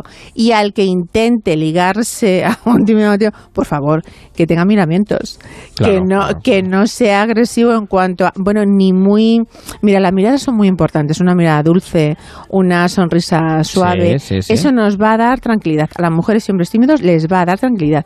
Y entrarles a saco o, o- o con una forma de ser muy extrovertida, eh, con una apariencia de mucha seguridad, eso les asusta a los tímidos, Claro. con lo cual le van a salir Salen corriendo. corriendo. Sí. Eso. O que le digas, oye, mira, que tú tal, que, que, que le tire los trastos directamente, salen corriendo también. Entonces necesitan una seguridad en ti eh, y, y como no están acostumbrados a que les tiren los trastos, pues entonces están, están un poquito descolocados. No hay que ser pesados, si hay más ocasiones. Exacto. Si un tímido en cuanto que se siente que te ha fijado en él y se siente un poco querido y a gusto contigo, Va a volver a repetir. va Buscará claro. la ocasión para repetir. Eso contigo. es. Y bueno, cuando ya se vayan dando más situaciones, el tímido, por favor, que hay muchos chicos en la consulta que me dicen, pero ¿y ¿cómo entro? Y le digo, pero bueno, ¿cuántas veces has quedado con ella? Siete. No, no, no, eso no puede ser, ya son demasiadas. Y, Claro. y- y ni las toca un poquito. Y dice, no, no, no, no, pero bueno, te tienes que lanzar. Pero no te lances con, lánzate con un beso. ¡Mua! le das un beso, pero no está prohibido pedir permiso. ¿Te puedo dar un beso? Porque es que eso lo hacen así también. Entonces, no te puedo dar un beso, o sea, no, te lo voy a dar y te encuentres con lo que te encuentres. Pero, en fin, eso ya lo vas viendo, pero suele haber receptividad. La mirada, yo estoy contigo, la mirada yo creo que es clave, fundamental, la sonrisa. sonrisa te da y luego tranquilidad. está el lenguaje corporal, que eso Claro, lo dice todo. eso y está la todo. sintonía, está la sin sintonía duda. entre las personas que dice, joroba, aquí hay algo que, que, que fluye. Sin duda. Todo fluye, Panta Rey, efectivamente. Hablando de sintonía, mira qué cantito más bueno te he puesto para terminar. ¿Cuál?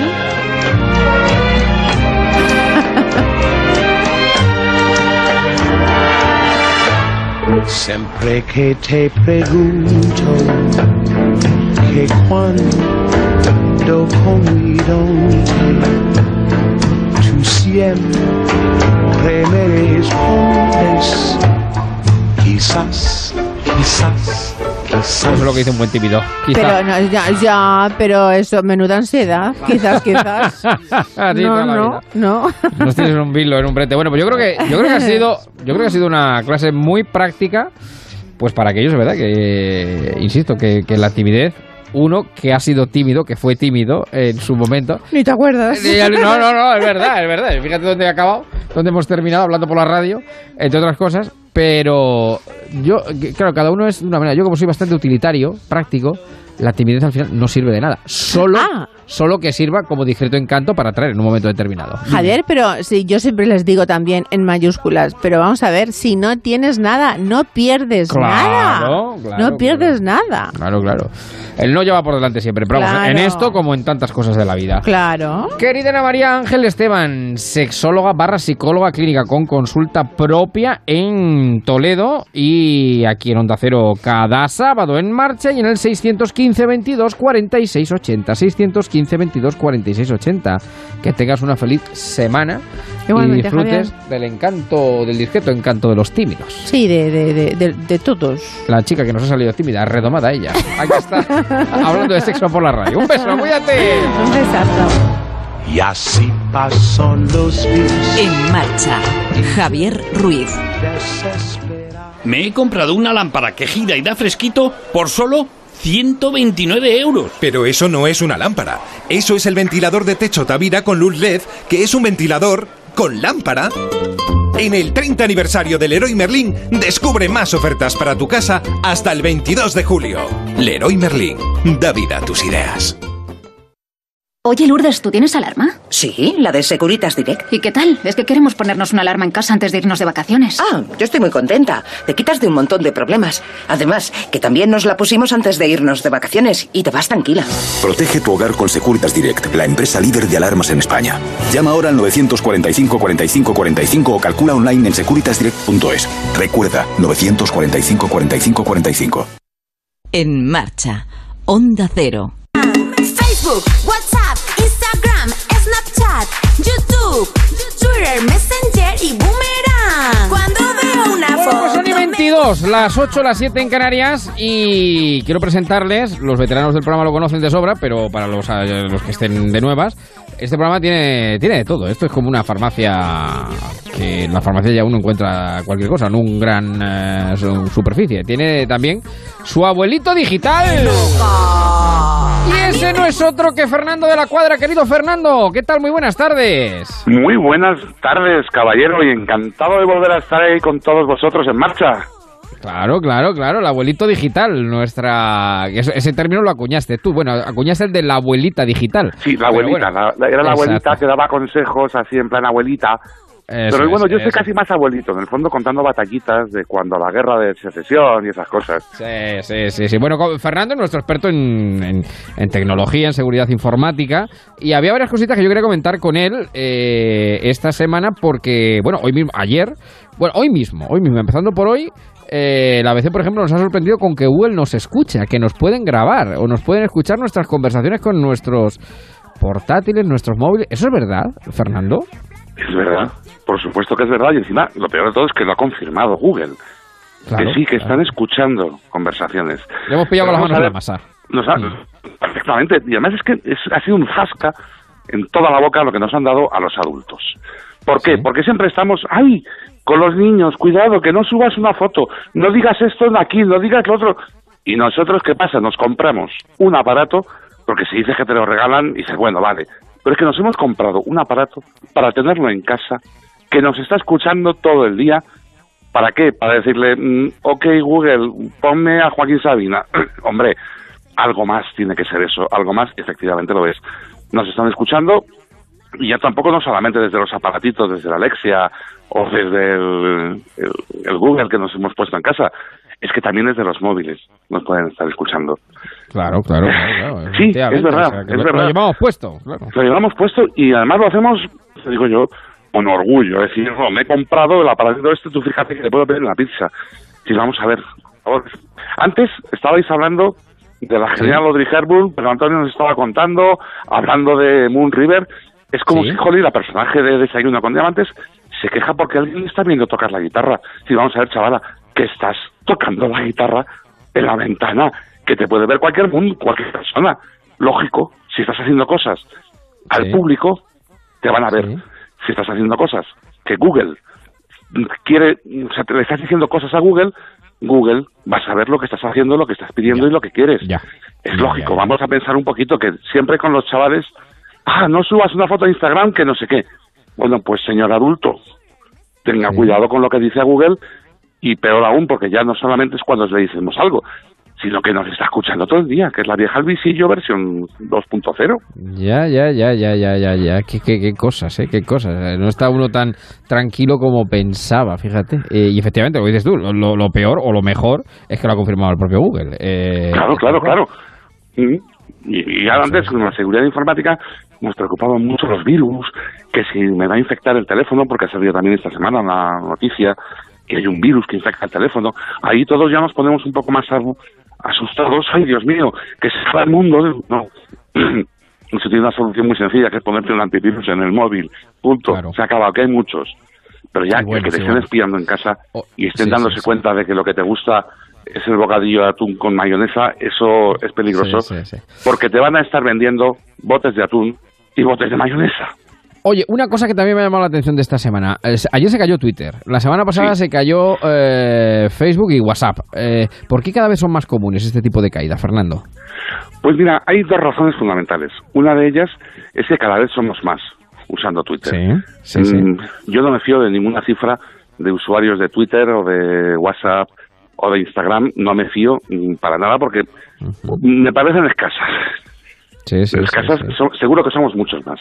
Cada vez hacen falta máquinas más potentes y cada vez hacen falta máquinas más interconectadas.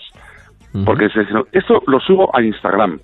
No, vamos a ver, Instagram no es la estantería de casa que subes la foto de la primera comunión del niño. Instagram es una red de ordenadores brutal, repartida por todo el mundo y dependientes todos los ordenadores de, de- entre sí, de, de todo lo que hacen. Es una, un poco como, bueno, lo van a contar mucho mejor seguro esta noche en la Rosa de los Vientos hablando de los bitcoins. Sí, sí, Pero- sí. Es- dependen unos de otros. En cuando de repente se cae uno, puede haber soluciones para que no se note demasiado. Ya, Pero cuando ya, empiezan a caerse muchos, ya eso es una reacción en cadena que acabamos liándola por completo y se cae el servicio. Y luego, por otro lado, como técnico, eh, dice poco, tanto de Twitter como de Instagram, como de Facebook, como de todas estas empresas. Es decirles, hombre, un poquito cuidado, eh. un Claro, poquito que- cuidado. Que Claro, claro, claro. además estáis consiguiendo muchísimos datos nuestros. Estoy seguro de que también nos están espiando, viendo conversaciones y leyendo lo que decimos. Pues por lo menos cuídalo, jolín, dame un servicio adecuado. Dame un servicio adecuado, efectivamente. Por cierto, que hay una cosa que también, y ya con esto terminamos, Fernando, eh, que me llama muchísimo la atención. Tú sabes que eh, Zuckerberg, el inventor de Facebook, eh, anda ahora eh, metido en la criptomoneda. eh, bueno, se puede crear un banco central eh, fuera de cualquier tipo. Bueno, es- de hecho es el pavor de la reserva de los bancos centrales porque se puede.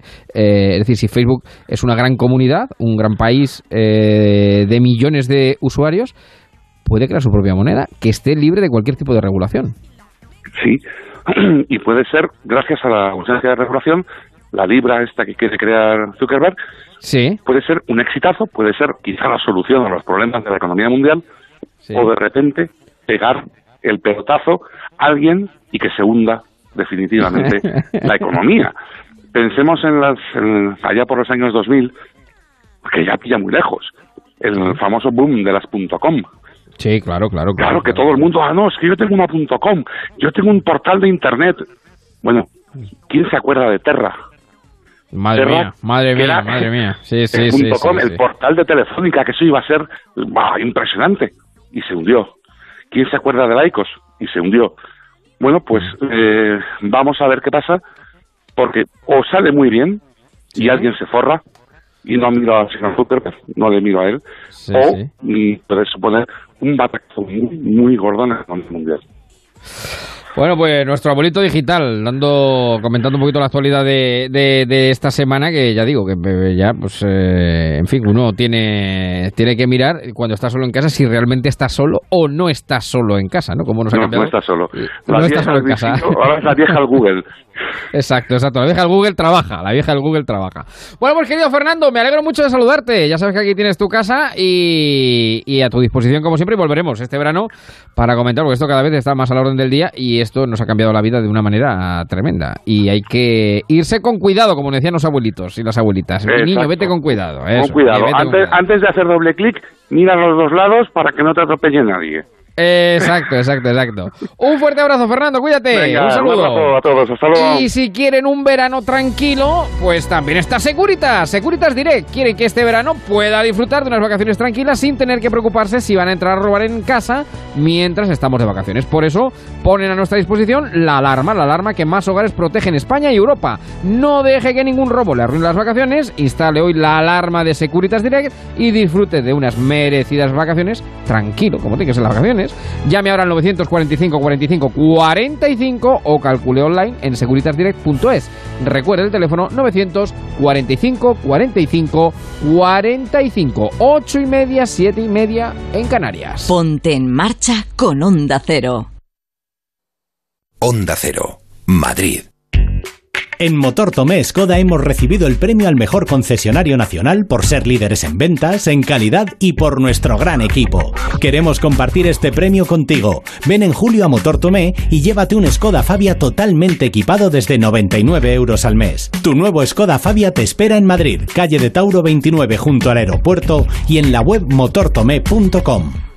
Muebles Adama, la mejor tienda de muebles de Madrid, te ofrece sus rebajas de verano. Por variedad, por transporte y montaje gratuito, por financiación, por calidad y por descuentos de hasta el 50%. Muebles Adama en la calle General Ricardo 190 y en la web mueblesadama.com. Couzapin, dedicados a enaltecer la calidad del producto de Asturias, sidra, cabrales, faves de cultivo propio y el mejor rape al horno de Madrid. Calle Menorca 35, restaurante couzapin.com. Si ya tienes a Alexa en casa, tienes Onda Cero al alcance de tu voz. Alexa, abre Onda Cero. Te damos la bienvenida a Onda Cero. ¿Qué te apetece escuchar? Alexa, abre todos los contenidos de Onda Cero y pone lo que tú le pidas. Puedes escuchar la radio en directo. Alexa, abre Onda Cero y pon la radio en directo. Estamos en la quinta hora de más de uno aquí en Onda Cero, en una mañana en la que no dejan de suceder cosas y de producirse O noticias. puedes escuchar Onda Cero a la carta eligiendo el programa que te apetezca, tu sección preferida o cualquiera de los podcasts exclusivos de la web de Onda Cero. Alexa, abre Onda Cero y pon Julia en la onda. Alexa, abre Onda Cero y pon la reflexión de Lucas. Alexa, abre Onda Cero y pon Latitud Cero. También puedes estar informado con la última hora. Alexa, pon las noticias de Onda Cero. Empezamos con una última hora en Francia, donde el expresidente... Abre de la- Onda Cero y pon la radio en directo o a la carta. Descubre todas las posibilidades en ondacero.es. Te mereces esta radio. Onda Cero, tu radio.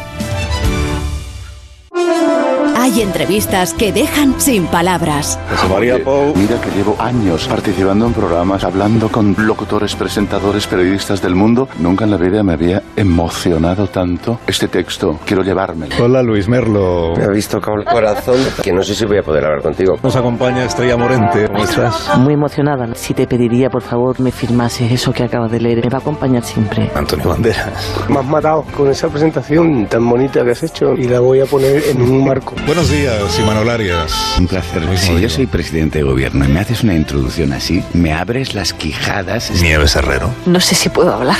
Me emociona muchísimo escuchar esta ficción que habéis hecho. Caray, qué trabajo hay detrás. Más de uno, más que entrevistas. Con Carlos Alsina. te mereces esta radio. Onda Cero, tu radio. 98.0 Madrid.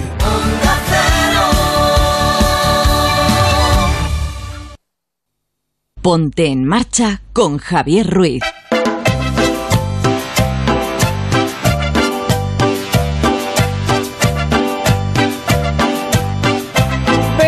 Seis para las 9.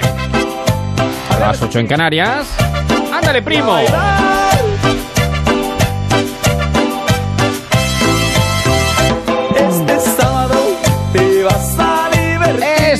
Nuestro sábado. Sábado de En Marcha. Bailar hasta morir.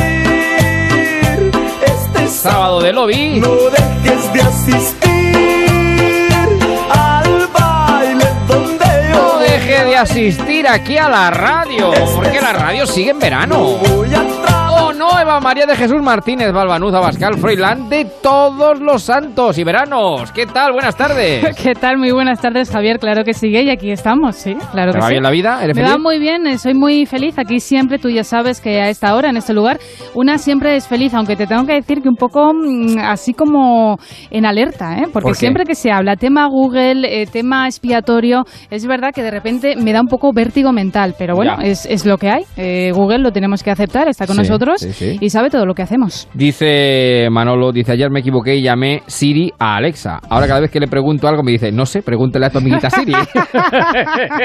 Qué grande Manolo. Bueno, está por ahí otro Manolo, don Manuel Aguilar. ¿Qué tal? Muy buenas tardes. Muy buenas tardes, Estepona. ¿Cómo está usted? Pues mire usted, la mar de bien. Hace dos horas que terminé de comer, una comida con unos amigos, hasta las seis y media de la Hace tarde. dos horas ha terminado de comer. Sí, sí, y estamos pendientes ya de la cena, porque estamos disfrutando de una cervecita Muy bien. en un local de la calle Real, en el, en el Don Rinaldo. Están ustedes invitados si quieren a las nueve a pasarse por allí. ¿Cómo se llama? ¿Cómo se llama? Don Rinaldo. Don Reinaldo. Don Rinaldo en la calle Real. Así que pueden disfrutar de una ¿Hay algún sábado, domingo, fin de semana, Aguilar, que usted no tenga una cita, un evento? Eh, ¿Un yo intento salseo? que no ¿Un oreo? Intento que no ocurra, pero mañana mm, posiblemente me esté dando un baño. Anda, Claro, bueno, bueno, que- los baños de Aguilar, que ya son famosos en este programa. Echamos de menos, eh, sí, la, el agüita. El chapoteo, el chapoteo. Exacto, chapoteo, exacto, chapoteo. exacto, exacto. Echamos de menos los aspersores de Marín. Mañana, por cierto, estará Marín. Mañana estará Marín. No sé si con aspersores o sin aspersores, eh, con banco o sin banco, pero estará Marín. O Porque con hoy- Padel Sur O con también. Padel Sur también. Hoy está también don Emilio Hidalgo. ¿Qué tal? Muy buenas tardes, Emilio. Muy buenas tardes, ¿cómo están ustedes? Pues muy bien, muy bien, estupendamente. ¿Cómo le va este sábado de julio? Ah, bueno, estando de vacaciones, eh, ¿de qué mejor manera se puede estar? Pues muy bien, usted- estupendo. ¿Cómo Me he salido viven, de la eh? piscina ¿Cómo para viven? atenderles, o sea, no para Sí. otra cosa. ¿eh? que ha dejado la piscina para... Bueno, qué honor, qué honor, qué honor, qué honor, qué honor. O sea, que está usted de vacaciones en la radio. Eso está muy bien, muy bien, muy bien. Se puede marcar un Aguilar en un momento dado, Emilio, acercarse un poquito y también eh, acercarnos al chapoteo. Eso es. Podría, estamos pero es que- aquí en Toledo, en el centro de la península, con Yo tengo, calor. una, tengo una piscina bastante poblada. Ah, bueno, que hay, hay gente hay- allí, hay y invitados, hay invitados, hay invitados. Bueno, como saben, a esta hora nos gusta echar un vistazo 20 y 37, que es una hora estupenda, pues a lo que va dejando el día, en digitales, en Twitter. Y bueno, me propone Eva, que es aquí la que manda, empezar eh, con la investidura. Debería estar cansado de tus manos, de tu pelo, de tus rarezas, pero quiero más. Yo quiero puedo vivir sin ti. Que no hay manera, no hay manera, la investidura no sale, no sale de no momento, sale. de momento. De momento, Pedro Sánchez no puede vivir sin Pablo Iglesias, Pablo Iglesias no puede sobrevivir sin eh, Pedro y uno por otro, pues no hay manera de formar gobierno. Es sin duda uno de los temas del verano, es el salseo, ¿no? De, de estos meses, la investidura o no investidura de Pedro El Sánchez. salseo, me gusta el Sí, salseo. el salseo, Sí, claro, sí, eso sí, es. me gusta, me no gusta. se habla de otra cosa, es el tema, ¿no? Es el- la comidilla. Bueno, el, el caso es que la cuenta atrás ha comenzado, 22 y 23 de julio, ese debate, ¿no? De investidura, está a la vuelta de la esquina y, bueno, de momento es lo único que tenemos, eh, la fecha, porque todo lo demás es una telenovela, ¿no? De sobremesa con Pedro y con Pablo de protagonistas. ¿Y qué ha ocurrido? Bueno, ya saben ustedes que eh, Pedro eh, primero no quería saber nada del gobierno de coalición, Pedro primero ah, es Pedro coma primero o Pedro primero. Cruel. Igual es Pedro primero de España. Oiga, bueno, no creo que le importase, Podría ¿eh? ser porque Pedro ha sido el primero en hacer muchas cosas. De hecho, ha sido, eh, fue el primero en que tuvo una investidura fallida en el 16 y puede Por que ser por el- expulsado por, por, por Claro. ellos mismos. Pero cuántas, investiduras, pero cuántas investiduras fallas te permite, porque esto, esto Bueno, sea como el baloncesto, ¿no? Ya cuando llega la quinta, pues, tercera falta vaya personal la ya, ¿no? Ya. De momento va a ir a la segunda. Bueno, el Ya, caso ya. es que eh, primero no Vamos quería, luego Iglesias le dijo, oye, que sin sillón no hay firma. ¿Qué dice Emilio? ¿Qué dice? Sí. ¿Qué, qué quería que, decir? que aquí ya no es cuestión de llamarle Pedro primero o no, eso es muy antiguo. Saben ustedes que efectivamente, como decía don Manuel, fue expulsado por lo suyo, luego volvió, manual de resistencia. Yo creo que esto ha pasado de Pedro a Pedro Retuns y ahora es Reloaded, ¿no? Y es así todo el rato. En bucle, estamos en bucle. En bucle. En bucle. Bueno, entonces luego ya pues Pedro ha repensado un poquito, no sabemos muy bien por qué, y ha aceptado barco, ¿no? Ha dicho, bueno, ahora gobierno de coalición. Como animal de compañía. Efectivamente, vamos a ver qué tal, pero sin eh, un perfil eh, político, ¿no? Dice un perfil técnico. Entonces, ¿qué ha pasado ahora? Que Pablo pues se ha ofendido, barra enfadado, y dice, pues no le ha gustado nada esta postura de Pedro Sánchez, y eh, ha lanzado una consulta a las bases, ¿no? Eso es. Preguntando si quieren un gobierno donde esté Podemos, donde influya Podemos, o un gobierno eh, formado únicamente por eh, el PSOE. Tampoco ha gustado a miembros de sus propias Eso le iba a filas. decir, yo creo que ni Sí, los propios de es Podemos. que Es que aquí no le nadie gustó Eso Aquí es, nadie está a gusto. ABC titula Teresa Rodríguez se revela y no votará en la consulta de Podemos, abro comillas. Es un insulto a la inteligencia, dice Sí, sí. la portavoz de Adelante Andalucía, que también eh, sostiene que esas preguntas de que lanza Podemos son tendenciosas. Y no es la única porque el mundo también lo lleva en portada digital. Ramón Espinar se une a las críticas internas por la consulta de Podemos a las bases. No tiene un pase. Bueno, Sí, pues va a resultar eh, que no está tan mal el Partido Popular, porque ahora mismo le crecen los enanos a todos dentro, ¿eh? no, aquí cada uno, esto, ¿cómo se dice? En, toda todos los sitios cuecen habas. O sea que eso es, eso es así. Estoy intentando Eh, buscar la opción número dos. ¿Cuál porque es? es? que yo creo que aquí lo que marca de verdad es el texto. El texto de la pregunta. Claro. Y la primera, si no me equivoco, dice algo así como... eh, estoy pinchando para intentar llegar a las preguntas. Eh, está dando vuelta a Google. Eh, ¿Eso, eso es porque tiene usted espías? Sí, la primera Ah. dice eh, ta, ta, ta, ta, ta, ta, ta. Para ser ¿Qué presidenta dice? Pedro Sánchez es, necesa- es necesario llegar a un acuerdo integral de gobierno, de coalición, programático y equipos, sin vetos, donde la fuerza de la coalición tenga una representación razonablemente proporcional a sus votos. Y la segunda, si no me equivoco, dice... Sí, esas son las dos opciones. Y la segunda que es como, y todo va a ser muy bonito y vamos a brillar y España va, va a, a reaccionar y va a ser la cabeza del mundo. Y la segunda dice, para ser presidenta Pedro Sánchez, ya sea mediante el voto a favor o la abstención, basta con la propuesta del PSOE, un gobierno diseñado únicamente por el PSOE, con colaboración en niveles administrativos, subordinado por el gobierno y a nivel programático. Es decir, Oiga, poco más o menos como diciendo, esto es un desastre. Pero no, yo voy mal. Es que yo ahora me acuerdo del principio de la pregunta. Esa pregunta, Claro. vamos, es que eso tiene No, no, trampa, yo- vamos. yo es Yo que eso, pienso, vamos, vamos. pienso que efectivamente es un poco tendenciosas ¿eh? las preguntas, porque además eh, tienden a que eh, No es la pregunta, la realmente pregunta los es una. inscritos, La- claro, a- los inscritos a ver, a ver, la pues pregunta claro es que una, quiero a las opciones Podemos, son quiero, claro que quiero que influyan, ¿no? En el Sí, gobierno. la, la- la pregunta es una, concretamente es una mierda, o sea, ha empezado con ta, ta, ta, ta, ta, es, es malísima. Pero las opciones son todavía peor.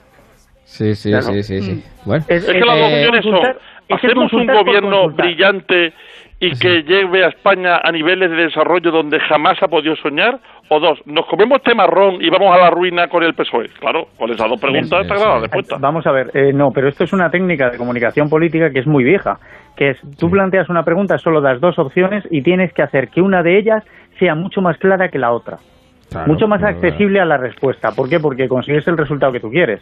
O sea, ¿qué quieren ustedes hacer? ¿Nos quedamos en casa y vemos cómo arde el edificio hasta los cimientos? ¿O salimos a la calle y buscamos a alguien que lo apague? Y la gente dice, vámonos a la calle y que alguien lo apague esto. Claro. Sí, sí. O sea, Pues es está expresado de tal forma que quieren que den la respuesta que obviamente eh, quieren Las ellos, que es consultas de Podemos, formar de todas eh, maneras, gobierno aquí- de coalición. Aquí en Castilla-La Mancha que tenemos experiencia ya de esto, de las consultas a los inscritos e inscritas, que hace mucha gracia. Los inscritos e inscritas, bueno, pues los inscritos y las inscritas, vamos, eh, de- esto lo de Manolito da el botoncito y Manolita pulsa la teclita. Mm. Y además Manolito y Manolita son los que tienen la sartén por el mango y va a ser lo que Manolito y Manolita digan, vamos. Ahora, le digo que una si les interesaba de verdad la opinión de los inscritos, ya lo podían haber hecho hace bastantes semanas, Pues no sí, ahora. no claro, tres meses queda- más tarde, Queda claro. una semana y media para Claro, ese claro. debate de Es absolutamente, es absolutamente cierto eso de que tus adversarios están en el partido de enfrente, pero tus enemigos están en casa. En casa. Claro. Porque es que lo de Teresa Rodríguez, lo de Ramón Espinar, lo de Rejón, lo de Manuela Carmena y y un largo etcétera, la verdad es que...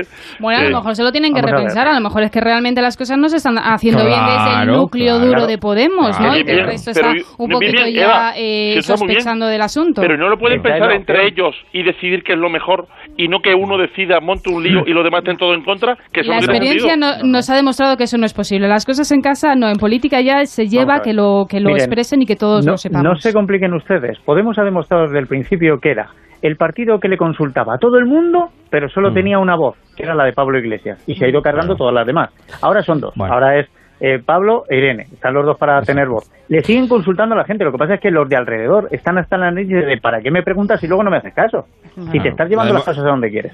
Imagínense que ahora los tienen. inscritos, que claro que no va a pasar, ¿no? Pero ponen la opción de que no quieren que Podemos entre en ese gobierno de coalición, que hay- es verdad que hay vertientes, por ejemplo, los anticapitalistas No que lidera Teresa Rodríguez, por ejemplo, en Andalucía, no quieren esa vía. ¿Qué pasaría? ¿Realmente Pablo Iglesias diría, oye, pues no esto quiero es- formar parte de ese gobierno? Mm, Lo dudo. En fin, eh, bueno, esto en cuanto a Podemos. ¿Pero qué pasa con Pedro?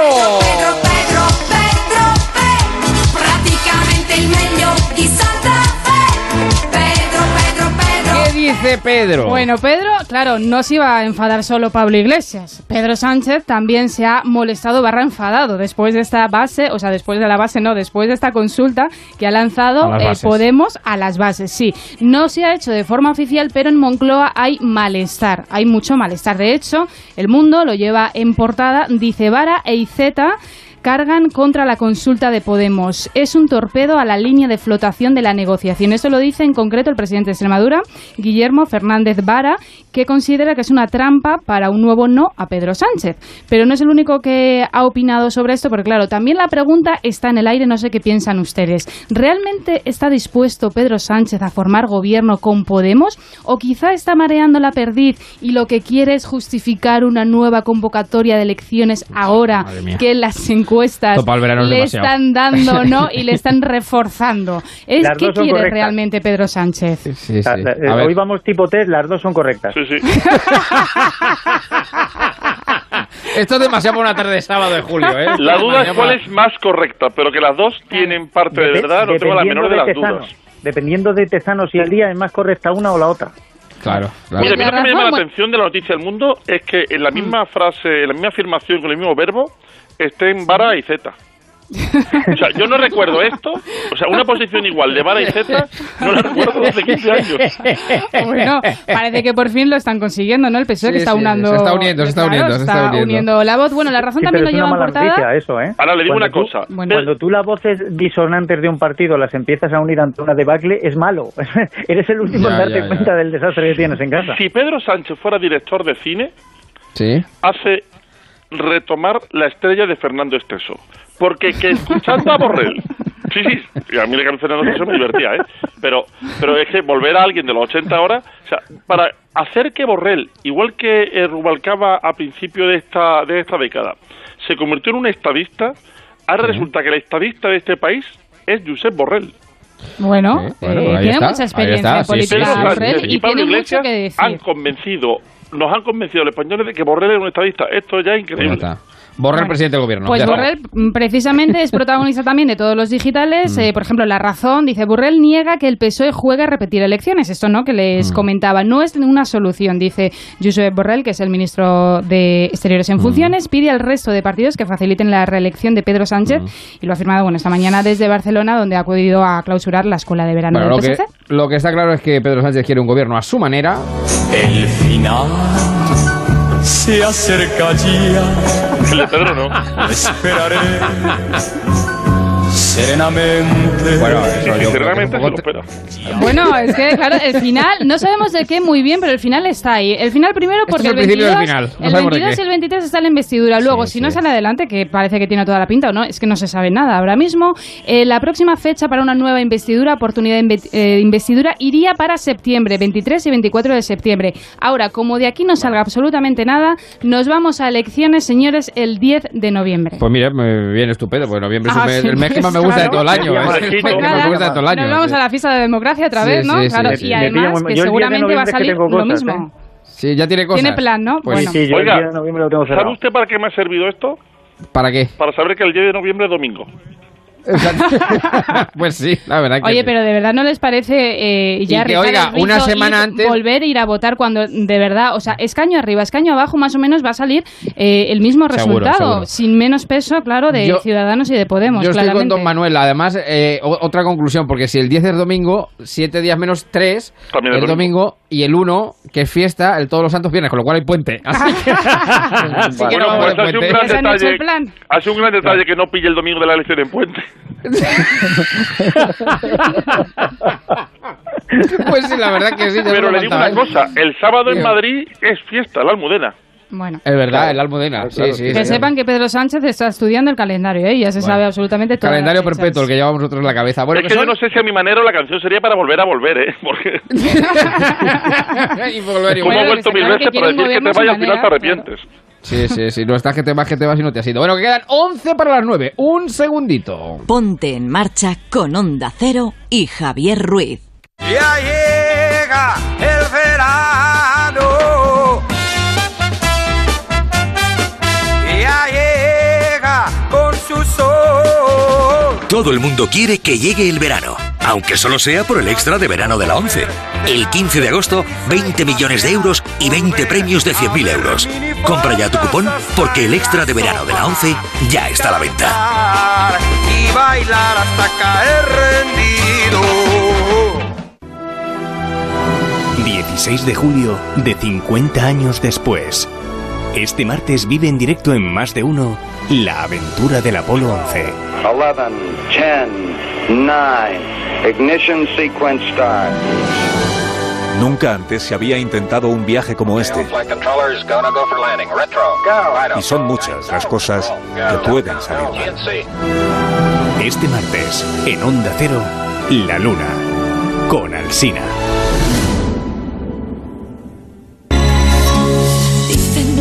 Historia está acabada, que estoy ciega porque sigo enamorada, que tus te quiero son el fruto del vacío, que tú algún día me echarás de tu camino. Dicen que vivimos una farsa y es mentira. Diles que nuestro amor es grande como el universo, que en este corazón me sobran sentimientos, entre huracanes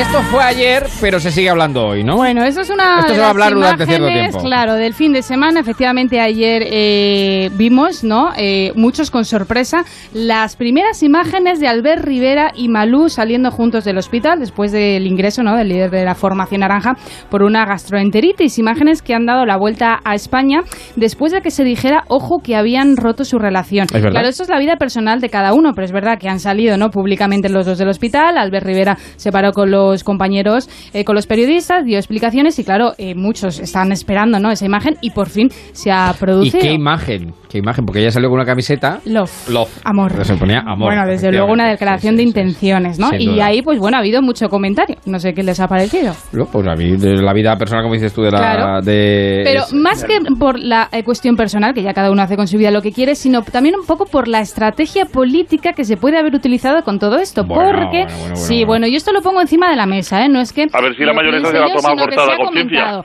No, No, se no, ha no, comentado, se ha comentado que el equipo de comunicación del gabinete de Albert. Rivera como sí, de Ciudadanos no estaba como muy por la labor de que esta relación se hiciera pública porque podría perjudicar Ya, a Albert Rivera. Y ahora puede que esto sea una cortina de humo para que no se hable a lo mejor tanto de otras cosas de Ciudadanos. Bueno. Por cierto, que Albert ver. Rivera yo creo que se ha convertido ya en una celebrity. ¿eh? La única Sí, sí, sí, relación sí. con una cantante que perjudica es la de De Gea, porque canta más que ella, no, o sea, no, quiero decir, la de Rivera no, la de Rivera no creo que lo vaya a perjudicar. Y además, eh, a mí es que la parte personal de que ellos tengan una relación es que me da lo mismo. Yo lo que sí que he notado en la salida del hospital es que ha perdido peso, se le nota, ¿eh? A Sí, sí, Rivera, lo ha sí. tenido No, que hombre, pasar claro, mal. no me Tanto. extraña, Después no de una. Ha, ha hecho falta una gastroenteritis aguda para confirmar la relación. que una gastroenteritis aguda es de lo peor que a uno le pueda pasar en la vida. Porque es como si te pasaran todos los elefantes. Que nosotros que tenemos aquí la marcha de los elefantes, como si pasaran todos los elefantes por encima. Pues, Bueno, pero yo creo que lo que les vamos a Sí. desear es que sean muy felices. Sí, hombre, eh, claro. en esa Y que coman relación, claro que sí. claro, y que, bueno, que, que está muy bien, que el amor fluya y que, bueno, pues que tampoco nos importa mucho su vida personal, pero que, oye, que sean felices, claro que sí, que hacen buena pareja. Bueno, siete minutos para las nueve. Vamos pa la playa, pa curarte el alma. Cierra la pantalla, abre Eh, vamos a dejar la política a un lado y vamos a ir terminando con noticias un poco más refrescantes, eh, sí, sí, sí, dignas sí, de sí. comentario también por Sí, este porque, lobby. Claro, la política es refrescante hasta cierto punto. Bueno, el caso es Oiga, que el último llega- disco de Malú se llama, se llama Oxígeno. Yo no digo nada, pero el último disco se llama Oxígeno y la última película documental de Malú se llama Ni un paso atrás. ya que cada uno no saque sus que cada uno saque las conclusiones que quiera. ¿eh? Yo ya Claro, eso- claro, Eso claro. es, eso es. Bueno, el caso es que llega el verano, estamos ya en verano, el calor y todo el mundo pues que no tiene una piscina, ¿no? Pues quiere tenerla, o la piscina de Aguilar o la de Emilio, ¿no? Que están eh, muy bien de vacaciones, o una comunitaria. Y eh, las piscinas comunitarias, eh, bueno, pues se han convertido en un verdadero quebradero de cabeza y foco de conflictos. Y el país, bueno, pues el país lo lleva en portada digital, ver, ¿qué un, un artículo que, bueno, me ha llamado la atención porque dice ahogadillas entre vecinos por la piscina del edificio. Y de las disputas sobre, esto tal cual, eh, tiene mucha, ¿no? Eh, el, el titular eh, dice, las disputas sobre el acuerdo necesario para construir y mantener esta instalación en una comunidad de propietarios suelen acabar en los tribunales. O sea... mm, mm, Contra Bueno. lo que podamos pensar, hay muchísima más gente en contra de construir una piscina en su propio edificio que los que están a favor. No, es que el problema no es construirla, el problema es mantenerla. Claro.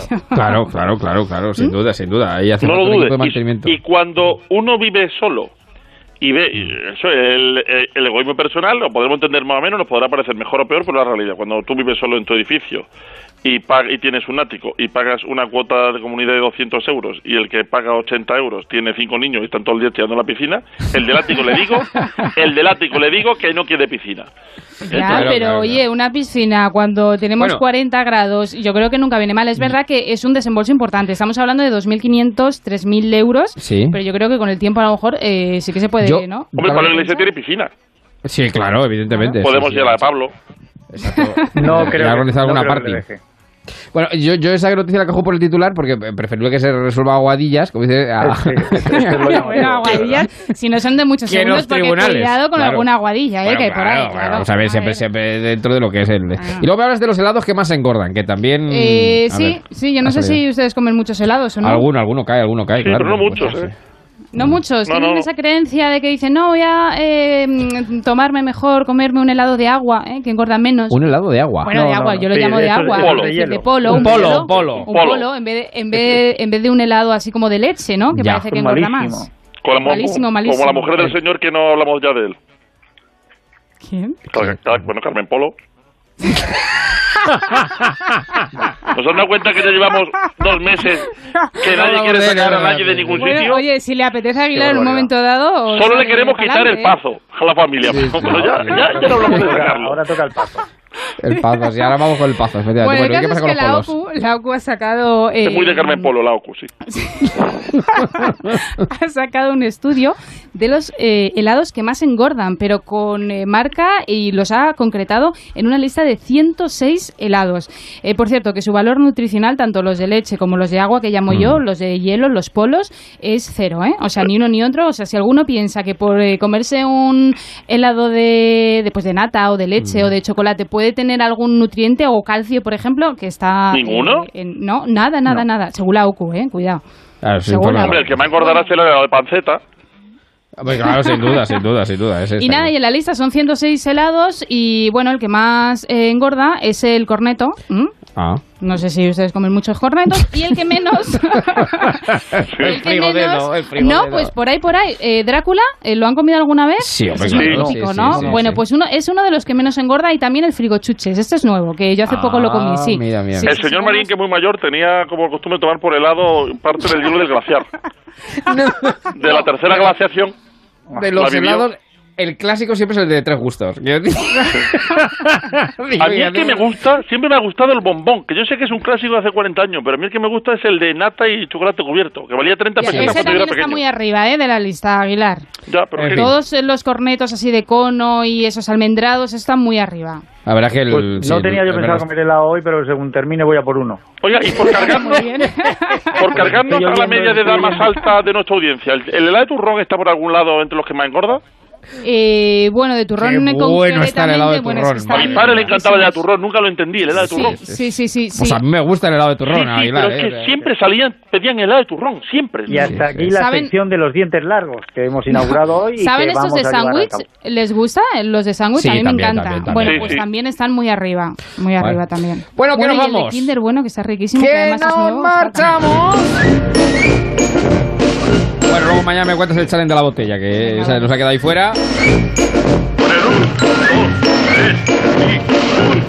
Porque sigue la radio, sigue Onda Cero, ahora servicios informativos. ¡Canción! Pero antes, antes, como siempre, naturalmente nos gusta saludar a Matías. ¿Qué tal, Matías? Buenas tardes. Buenas tardes, Javier. Buenas tardes a todos. ¿Qué tal? Pues muy bien, en esta tarde de verano de julio, estupendamente. Aquí pasándolo en marcha con los oyentes en Onda Cero, pues qué mejor se puede estar. Así que, Es que- claro. Ah, Me estaba comiendo un polo. ya se ha notado, se ha notado, se ha notado. Pero, Pero, ¿cuál es el titular? datos me habéis quitado las ganas. Bueno, el titular es que Montiel va a invitar a este sainete de la investidura para el próximo Montiel medieval. Ya tenemos un Pedro I el ofuscado, nos falta un Enrique de Trastámara. Es verdad, es verdad. Allí se recrea la lucha de Pedro I, el justiciero, para otros el cruel, con Enrique de Trastámara, efectivamente. Oiga, que los Asuna ha fichado a una Edil de Bildu, ¿eh? ¿Ah, sí? Sí, sí, que nadie Como chuta defensa, como ¿no? hay, por lo visto. Una concejal de Navarra Suma denuncia a una Edil de Bildu por darle patadas durante el chupinazo. Claro, eso lo comentamos Lo la semana pasada y Sí, sí. efectivamente... Bueno, que nos vamos, que nos vamos, Aguilar, Hidalgo, un abrazo grande, Eva, un beso muy buenos. fuerte. Chao. Noticias, sigue la radio. Un abrazo.